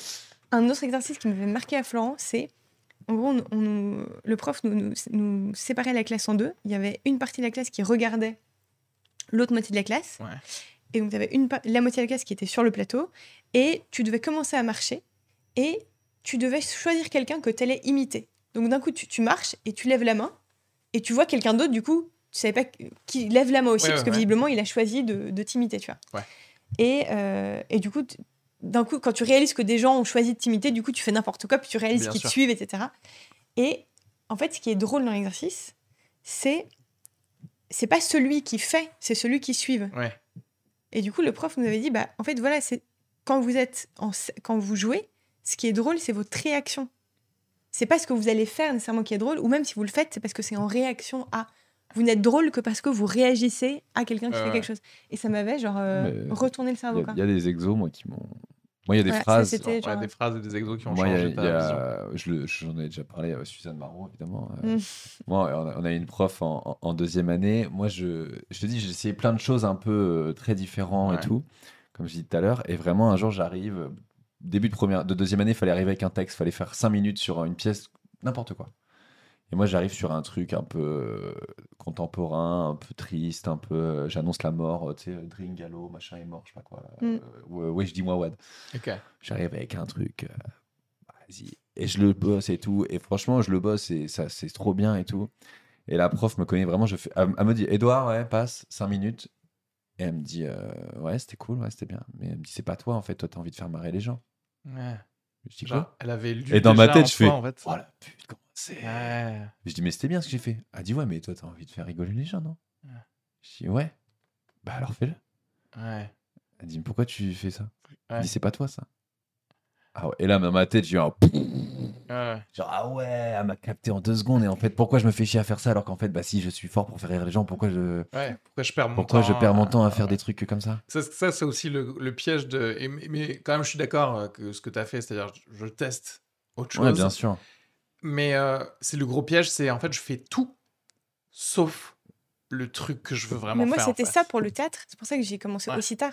Bah, pareil. Genre, la, la semaine dont, dont parlait Edouard de, ouais, de, d'accès au cours Florent, c'est, mais j'aurais dû faire du théâtre dix ans avant, tu vois. Ouais, ouais. Moi aussi. Et, et pour dire à quel point cette prof, elle est forte, c'est que moi, c'est la première aussi qui m'a donné à Florent, genre, des bêtes de rôle comique, où vraiment j'avais le rôle principal.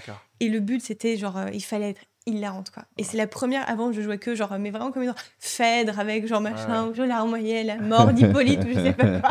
Ouais. Et Suzanne Marot, avec qui je travaille euh, aujourd'hui d'ailleurs, c'est euh, la première qui m'a genre. euh, et on l'embrasse, que je vais voir bientôt d'ailleurs à Bordeaux. Euh, c'est la première qui m'avait filé des bêtes de rôle comique. Et pour Ouais. dire à quel point elle est forte, c'est la première qui m'a parlé du stand-up pour moi. D'accord. À un moment donné, j'étais chez elle et on bossait parce qu'on on écrit un film. Et, euh, Elle est et pas venue me voir à Bordeaux, je crois. Quoi? Elle n'est pas venue me voir à Bordeaux. C'est vrai? Ce message s'adresse à Suzanne Marot. Quand je viens à Bordeaux, il faut venir. Ils règlent tous leurs comptes là. Vous Faut avez entendu venir. tous les noms des cours Florence Et c'est elle qui m'avait dit à un moment donné, on bossait et on parlait de, de la série de Marvelous Mrs. Maisel. C'est elle qui m'a qui m'a dit, mais tiens, mais regarde là et tout, euh, machin. Bref, c'est elle qui m'a un peu dit, mais écoute, euh, Putain, c'est bien. ouais. Est-ce que, est-ce que là, je vois l'heure? Attends. Yes. Je crois que tu dois partir, toi. Il est quelle heure? Il est midi 38, je crois qu'on a il est dépassé midi le, le 38? truc. Ouais. Ouais, c'est trop tard. J'avais un cours de danse. Ah bah apparemment, il a commencé sans toi. Ouais. Ah, pas grave. Non, pas c'était qu'un cours de danse. Ok, un seul cours. de Mais, danse. ouais. Sans Zoom. Non, en vrai, En bah, un cours de barre au sol, justement. Ça a Ouais. repris le, en, en Ça a présentiel. repris. Ouais, Ah en bah. fait, c'est deux cours différents, mais Euh, En présentiel. mais euh, T'as pas fait d'école au théâtre, toi? en fait, j'ai fait. Figure-toi qu'avant le stand-up, j'ai fait du théâtre d'impro. En fait, quand j'étais petit, très marrant. J'ai fait, euh, mais même en, en algérien, j'ai fait. euh, on- tu sais, on avait une pièce de, avec les gosses, etc. Et j'avais fait, euh, genre, je sais pas, jouer Charles Perrault dans une sorte de pièce ou un truc comme ça. Et euh, en vrai, le petit moi, il était trop fort, quoi. Et c'était fort. Et dans ma tête, depuis ce moment-là, je m'étais dit, ouais, ouais, non, mais c'est sûr, je ferai du cinéma. Mais après, genre comme si ça allait être facile de se dire, genre à un moment, euh, je vais décider d'arrêter de faire des, de ce, la ce, physique que- c'est ce qui et de faire comme ça et genre je vais rentrer dans le cinéma tu sais. Fake mais Mm. et pareil à l'école ici et ensuite euh, et ensuite rien. Par contre rien du tout jusqu'à euh, effectivement genre je sais pas il y a six ans un truc comme ça je, je décide de m'inscrire au théâtre d'impro et du coup et là je, je m'inscris à plusieurs trucs de théâtre en même temps genre j'ai fait du Il théâtre en cam. ouais Il a vraiment bougé la cam. Il a défoncé la cam. Putain, il veut vraiment me faire chier. Mais euh, ouais, j'ai fait du théâtre d'impro et du théâtre en anglais. Euh, C'était Ah du théâtre ouais. dramatique, genre en mode putain, mais arrête. euh, Quel chat de merde ce gars. Attends. Tu vois bien que je parle de moi, le sujet le plus important? Et là, le chat, waouh Ne dis pas ça Mais en fait, il adore rentrer dans ce placard. Bref. Non, mais je disais, ouais, il y a six ans, théâtre d'impro, et en même temps, je m'inscris à du théâtre en anglais, où genre, j'ai joué du Tennessee Williams ou des trucs comme ça. Et, je sais pas, à un moment, la deuxième année du théâtre d'impro, euh, j'ai toujours adoré le stand-up, donc je me posais la question, et fi- finalement, il y a quelqu'un du théâtre d'impro qui m'a dit Ah, mais là-bas, il y a, y a la scène de Haroun, là, tu devrais aller faire euh, euh, un open mic, quoi. Enfin, enfin, tout était un open mic, de toute façon, à l'époque.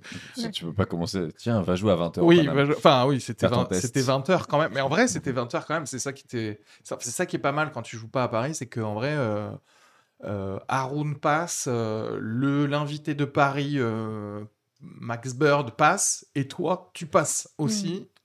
Faire tes cinq premières minutes et, et suivi d'autres ça. personnes.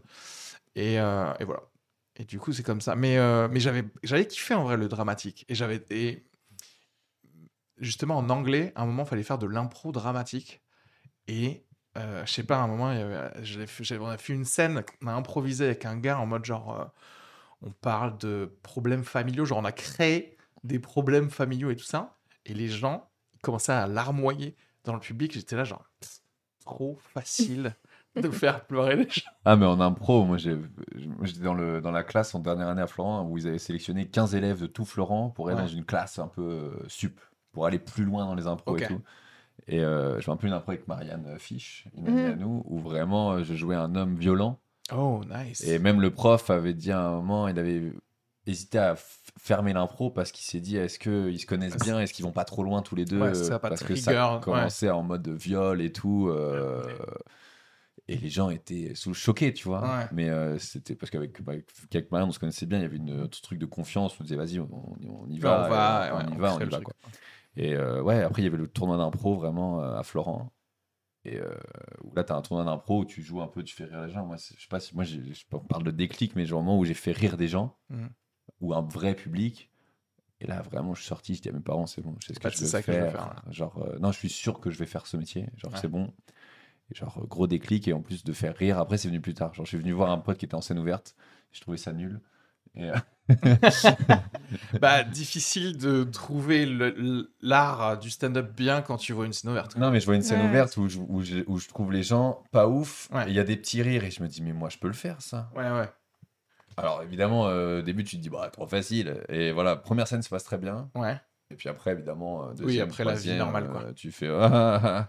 Mais la, pro- la première, euh, j'avais mon premier 3-4 minutes qui était. euh, Qui était bien. qui aujourd'hui, d'ailleurs, euh, la base de mon spectacle. Ouais, bah, que, moi- Attends, c'est le truc du cours Florent? bah, en gros, le- mon base de. Du- moi- de la figuration dans le film, Mon premier 4 minutes, c'est mon cours Florent, une minute. Après, je parle du- de la Normandie. Après, je parle du Club Med. Après, je fais un running sur le truc. Aujourd'hui, mon spectacle, c'est vraiment mon épine dorsale. C'est ça. J'ai juste tiré tous les trucs Ouais. 10 minutes, 15 minutes. Et c'est les thèmes. Après, il y a d'autres trucs. Mec, ma vois. première scène que j'ai encore genre en privé euh, sur, sur YouTube parce qu'il se trouve que je suis tombé pile sur un pote avant de faire ma première scène alors que j'ai dit à personne que je faisais ma première scène. Lui, en y allant, je le vois et je lui dis ce que je vais faire. Il dit bon bah désolé mais du coup je vais venir et je vais te filmer quoi. Waouh! Et, euh, et en fait, euh, c'était genre, enfin, classique, genre j'ai fait des vannes sur euh, mon prénom et, et genre j'ai- je suis allé dans un délire de, à un moment je voulais me mettre au régime. Genre, C'était assez genre classique les trucs, mais c'est des trucs, bah, mon premier spectacle, euh, c'est des trucs de, C'est ça qui est tiré, 20 quoi. Ouais, ouais, Bah ouais. évidemment. Et euh, ouais. Parce que c'est vraiment là, là, on se prenait pas la tête de se dire attends, faut que je parle là. Alors que tu sais, même après les, 10, enfin, les 20 premières scènes, il y a plein de trucs que tu as jetés, dont tu jamais reparlé, Ouais, mais la sûr. première scène, Je suis en c'est train de deux trucs que j'ai peu. gardés dans mon spectacle. Bah ouais, je C'était sais pas. C'était quoi ton, tes pre- premières vannes, tes premiers trucs? Alors, moi, c'est deux trucs différents. Il y a la première scène. Moi, je crois que ma première scène, c'est pas des trucs que j'ai gardés. Vas Parce qu'en fait, ma première scène.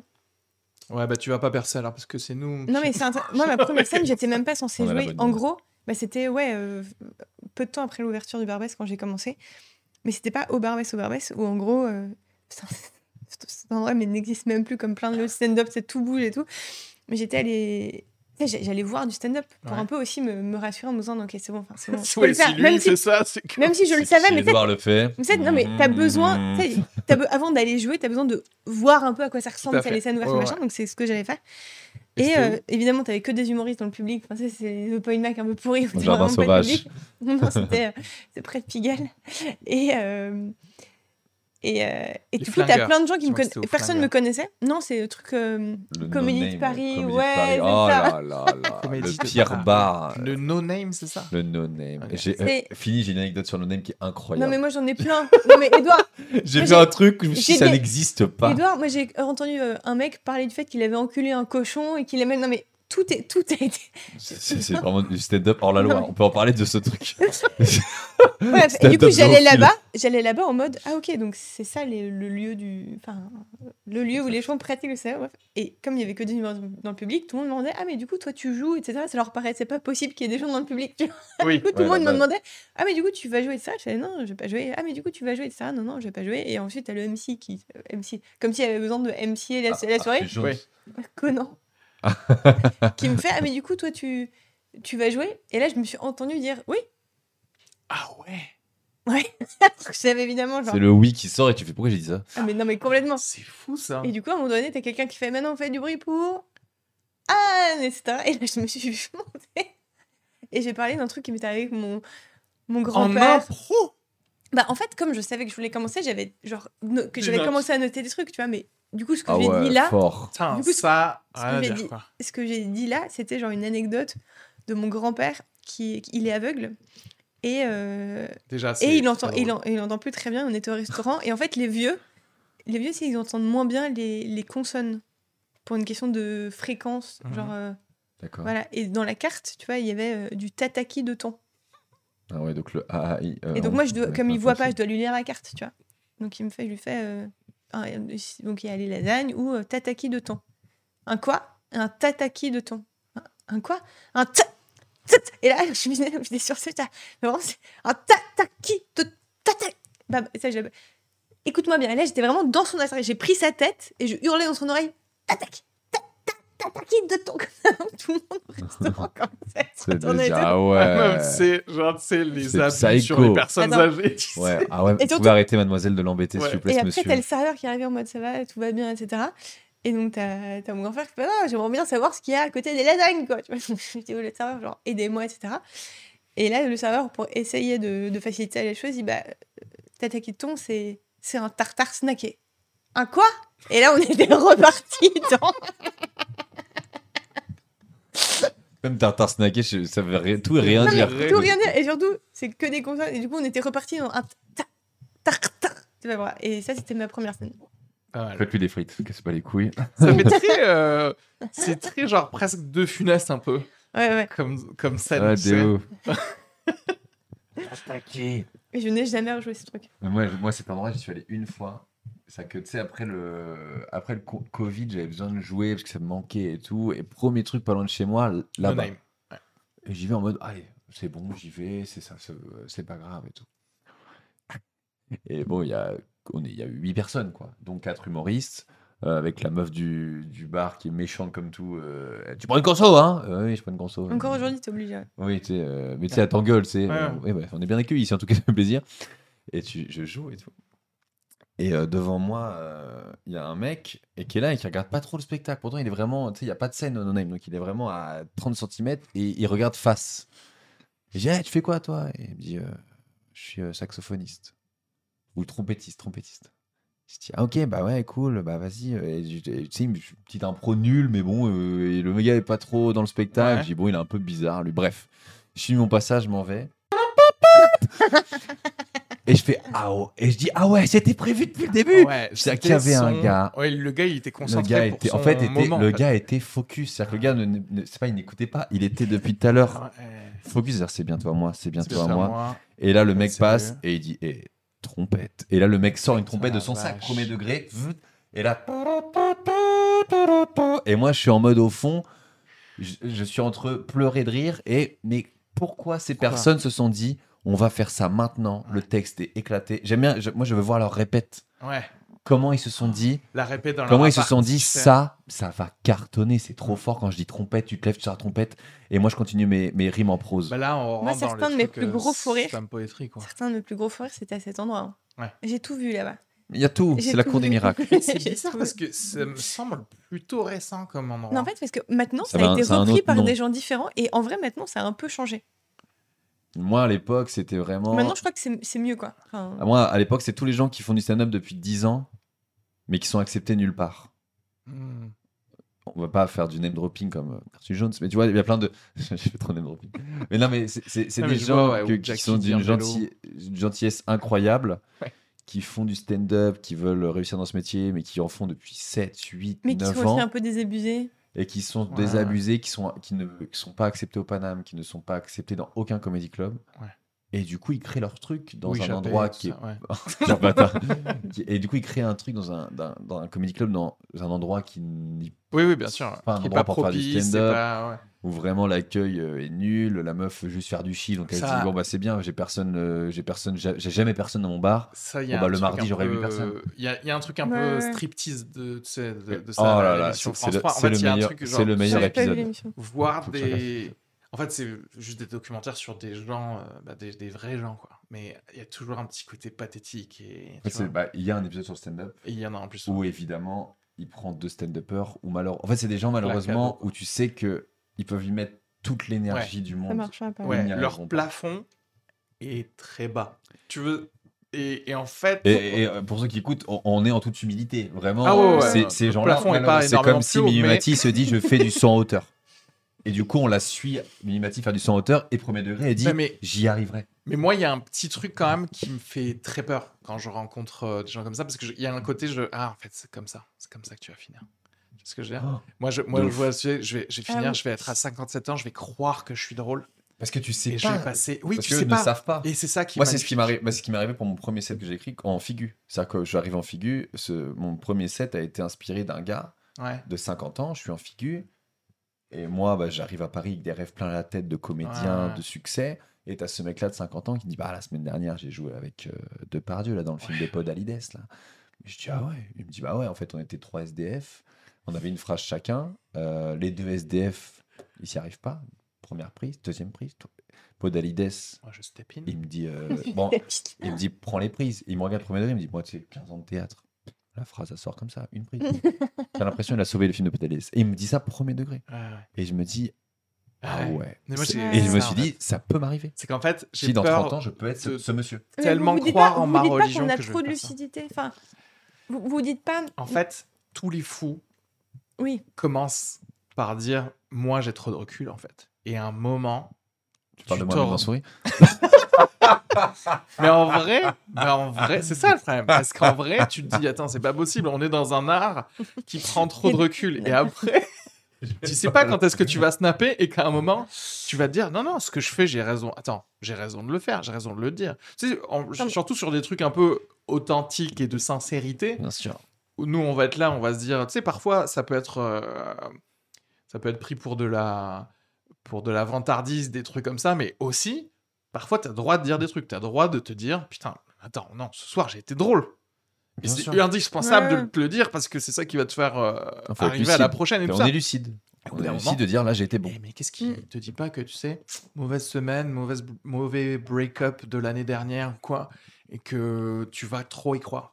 Non, non, non, mais je suis drôle, mais là, c'est juste que là, ils me prennent Et pas. vous pensez pas qu'on aura des gens autour de nous pour nous dire euh, stop? Moi, j'ai moi, j'ai eu. D'où l'intérêt d'avoir les bah- Illuminati. bah, non, mais de l'intérêt du clan. D'où D'où l'intérêt du clan. Moi, franchement, Ouais. je pense vraiment que. Déjà, j'ai un peu le truc, j'ai trop de lucidité pour, mais bon, c'est peut-être enfin, c'est peut-être le risque aussi. Ouais. Et franchement, euh, moi, j'ai un peu un clan pareil de potes du lycée, Ouais, ouais. de potes de machin, Ouais, de ils me le potes. Ouais, Quand je fais des fait, vidéos- quand je fais et- des et- vidéos et- nulles, il m'a- il Et tu, et vois d'ailleurs les gens qui sont, qui sont qui finissent comme ça, bah, ils sont seuls. Et ça sent la solitude. Ouais, ouais. Genre, c'est des gens, Ouais, tu non. te dis à un moment, ils ont dit non à tout le monde. Mais cela dit, ça aussi en vrai. Ça aussi, et ça médicalement, c'est possible. T'as un clan magnifique, les gens ils sont trop là pour t'aider. Et puis à un moment, c'est toi en fait. De toi-même, tu dis Vous ne comprenez pas. Je vais aller vivre dans une chambre de bonne et être tout seul. Et tu finis par euh, distribuer des flyers faits sous Word Art. Et en vrai, mais ça, ça pour le coup, ça, ça pour le coup, ça me fait plus peur que le manque de lucidité. Parce que moi, j'ai ce truc, j'aime pas quand mes potes ils viennent me voir sur scène. Tu sais, j'ai vraiment ce truc de, c'est mon taf, tu sais, j'ai pas encore de spectacle. Laissez-moi genre faire mes scènes Ouais. tranquille. Faire mes gammes sans qu'on me regarde. Ouais, c'est ça. Et Moi, j'ai les un ai truc très- direct. Comme ça, au moins, plus de stress. Ouais, ouais. Et genre, euh, audition publique et fait Oscar, ils étaient tous là. Ça, Euh, première scène, il y avait euh, Mama fait sa pote. Et Ouais. première scène à Rouen, j'avais cinq- j'avais 10 minutes, tu vois. Première scène à Rouen, ça faisait un an et demi que je fais ça, et j'invite mes parents, mes grands-parents, mes beaux-parents, tout le monde Ah, vient. c'est fou ça. Et ma mère, euh, après, avec le recul, m'a dit en fait, j'avais vraiment peur que ça te marche tu te chies, pas, ouais. mais parce que en mode que ça marche pas, elle me dit ça va, parce que c'est normal, tu travailles, mais elle me dit que vraiment tu sois pas fait pour ça, Ah oui. et que je doive te le dire. Ah ouais. De dire, euh, bon, Edouard, euh, bon, t'es parti il y a 4 ans de la maison, faudrait Peut-être penser euh, à. penser ouais. à reprendre. Voilà. Il y a des trucs d'électriciens là qui sont très bien. Non, mais exactement. Et ma mère m'a dit, j'ai vraiment, eu- quand t'es monté sur scène, j'ai eu vraiment une peur horrible de. de je, me- elle me dit, je me voyais une heure de après. moi-même tes rêves. Et voilà, parce que moi, en fait, j'étais en mode, Oh, ça se passe trop bien. Là, je commence à jouer au Paname, je commence à jouer là. Oh, Ouais. Regardez, j'ai fait ça. Et là, je fais peut-être la Deb Jam du Jamel Comedy Club. Et tu sais, Ouais. mes parents étaient en mode, ouais, c'est bien, mais euh, eux, ils ne comprenaient pas trop. Et là, ils me voyaient pour la première fois. Et ma mère m'a dit, j'ai vraiment eu peur de te casser ton rêve et te dire, c'est pas fait pour toi, Edouard. Et là, elle a été rassurée en fait. Ça, c'est... Et vraiment, après, elle m'a dit, dit- c'est pour ça qu'elle m'a dit après. Elle m'a dit, en fait, ça m'a rassuré parce que je t'avoue, quand t'es monté sur scène, j'ai eu peur de, d'avoir cette conversation avec toi après, Ouais. que tu me dises, mais non, maman, euh, j'ai raison. Et que, en fait, bah, Non. c'est horrible. Ah, C'est ouais. horrible. Non, mais c'est horrible. Et je pense qu'il y a des parents, et dans le striptease, on le voit très bien. Ouais, ouais. Ils, ils font, ils Qui font, osent pas, Ils font d'art, les deux là. Ils font l'émission d'art en demandant rien. Et ils se font buzzer en 8 secondes. Hmm. Et les parents, tu sais, et le gars me dit Ah, Ben Guigui, il a pas aimé parce qu'il aime pas. Et tu vois la mère qui fait Ouais. ouais. Ah, ça, Ouais, ça, me brise ouais, le cœur. non, mais ouais. Mais, mais en vrai, moi, ben, en fait, c'est. Pour moi, c'est, c'est les seuls trucs intéressants dans l'humanité. C'est c'est le truc Je m'en là, fous de la gueule des gens. indicible de malaise Ouais. où t'es là, tu fais genre ah, arrêtez.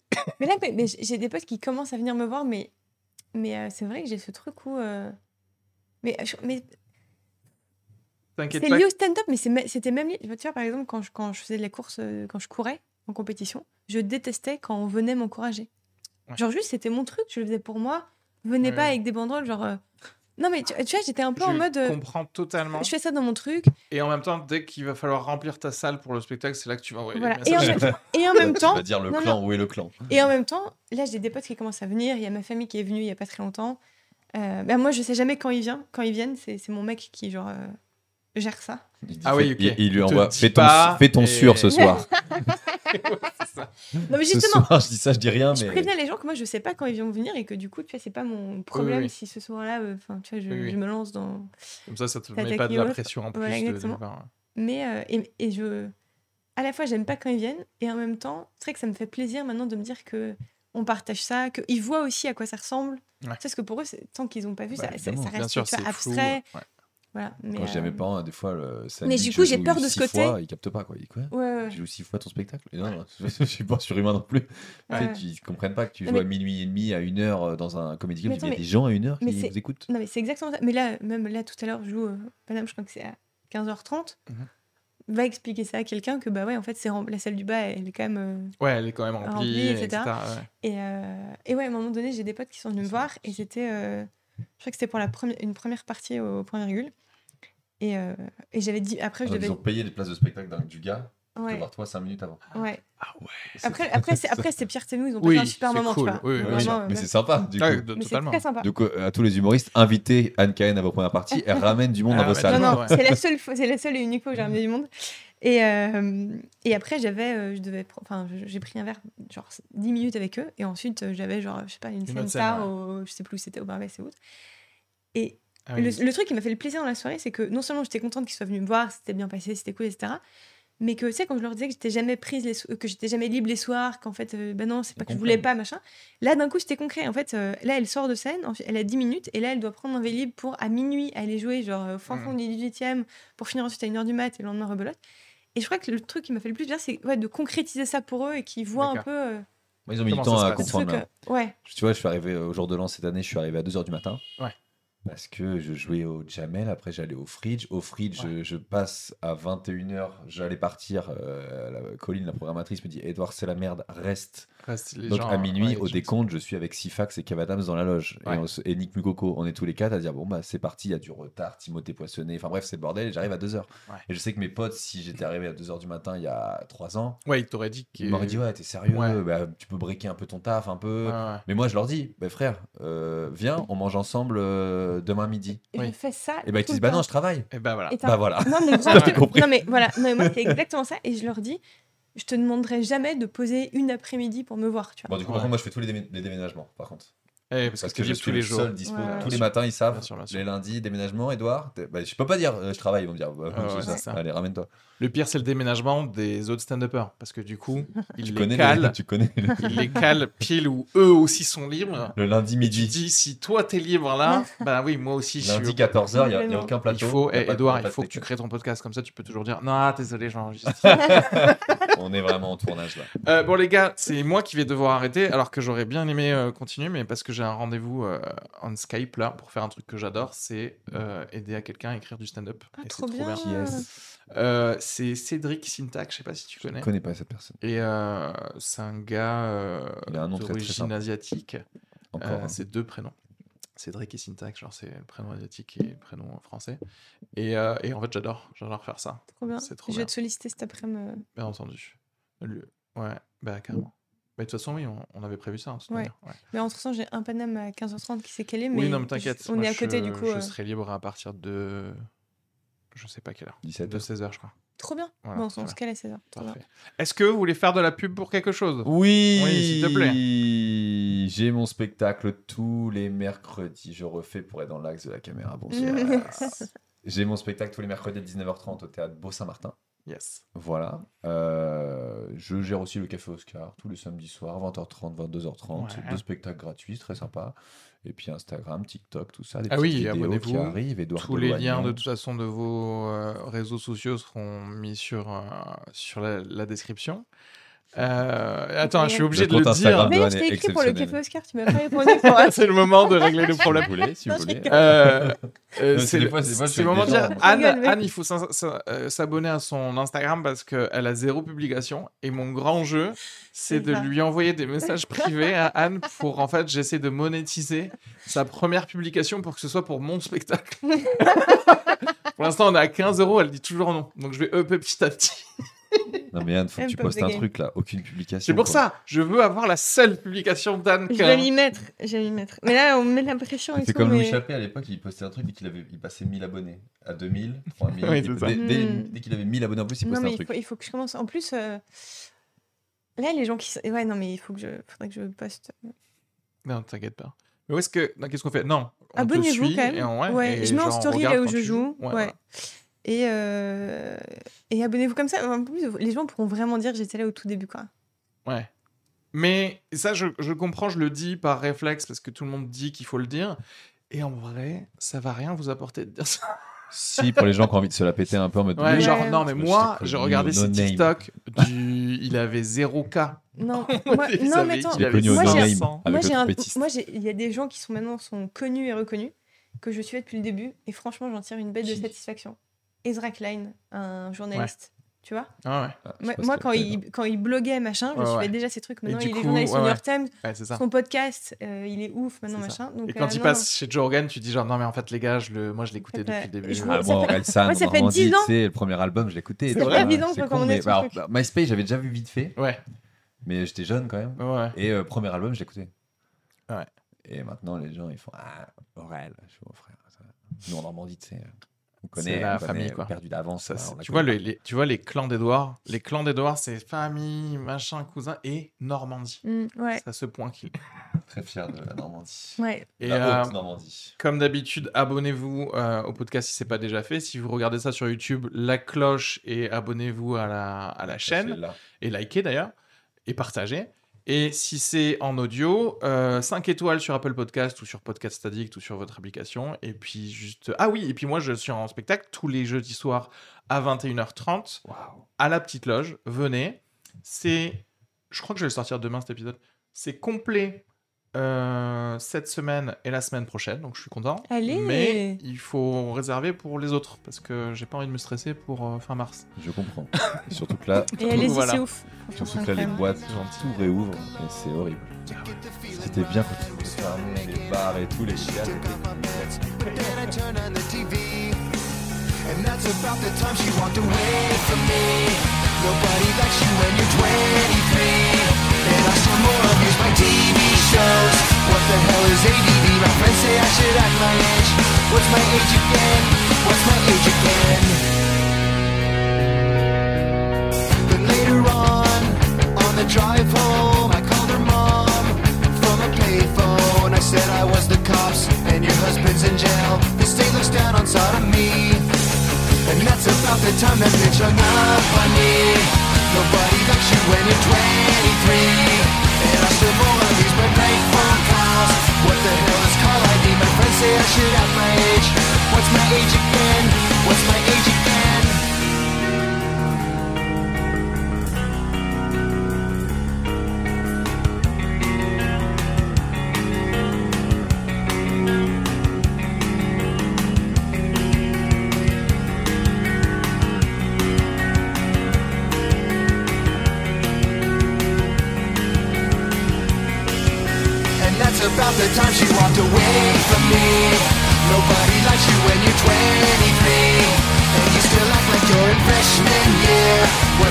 Is wrong with me? My friends say I should act my age What's?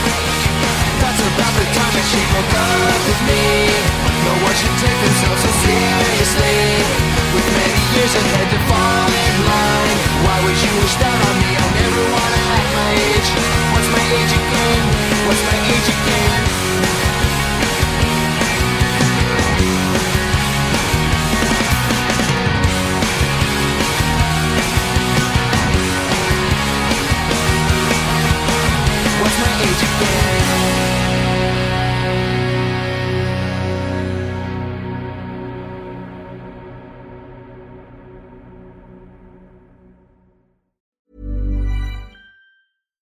It comes to your finances, you think you've done it all. You've saved, you've researched, and you've invested all that you can.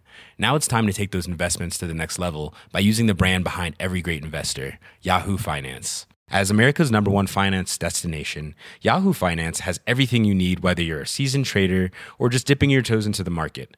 Join the millions of investors who trust Yahoo Finance to guide them on their financial journey. For comprehensive financial news and analysis, visit yahoofinance.com, the number one financial destination, yahoofinance.com.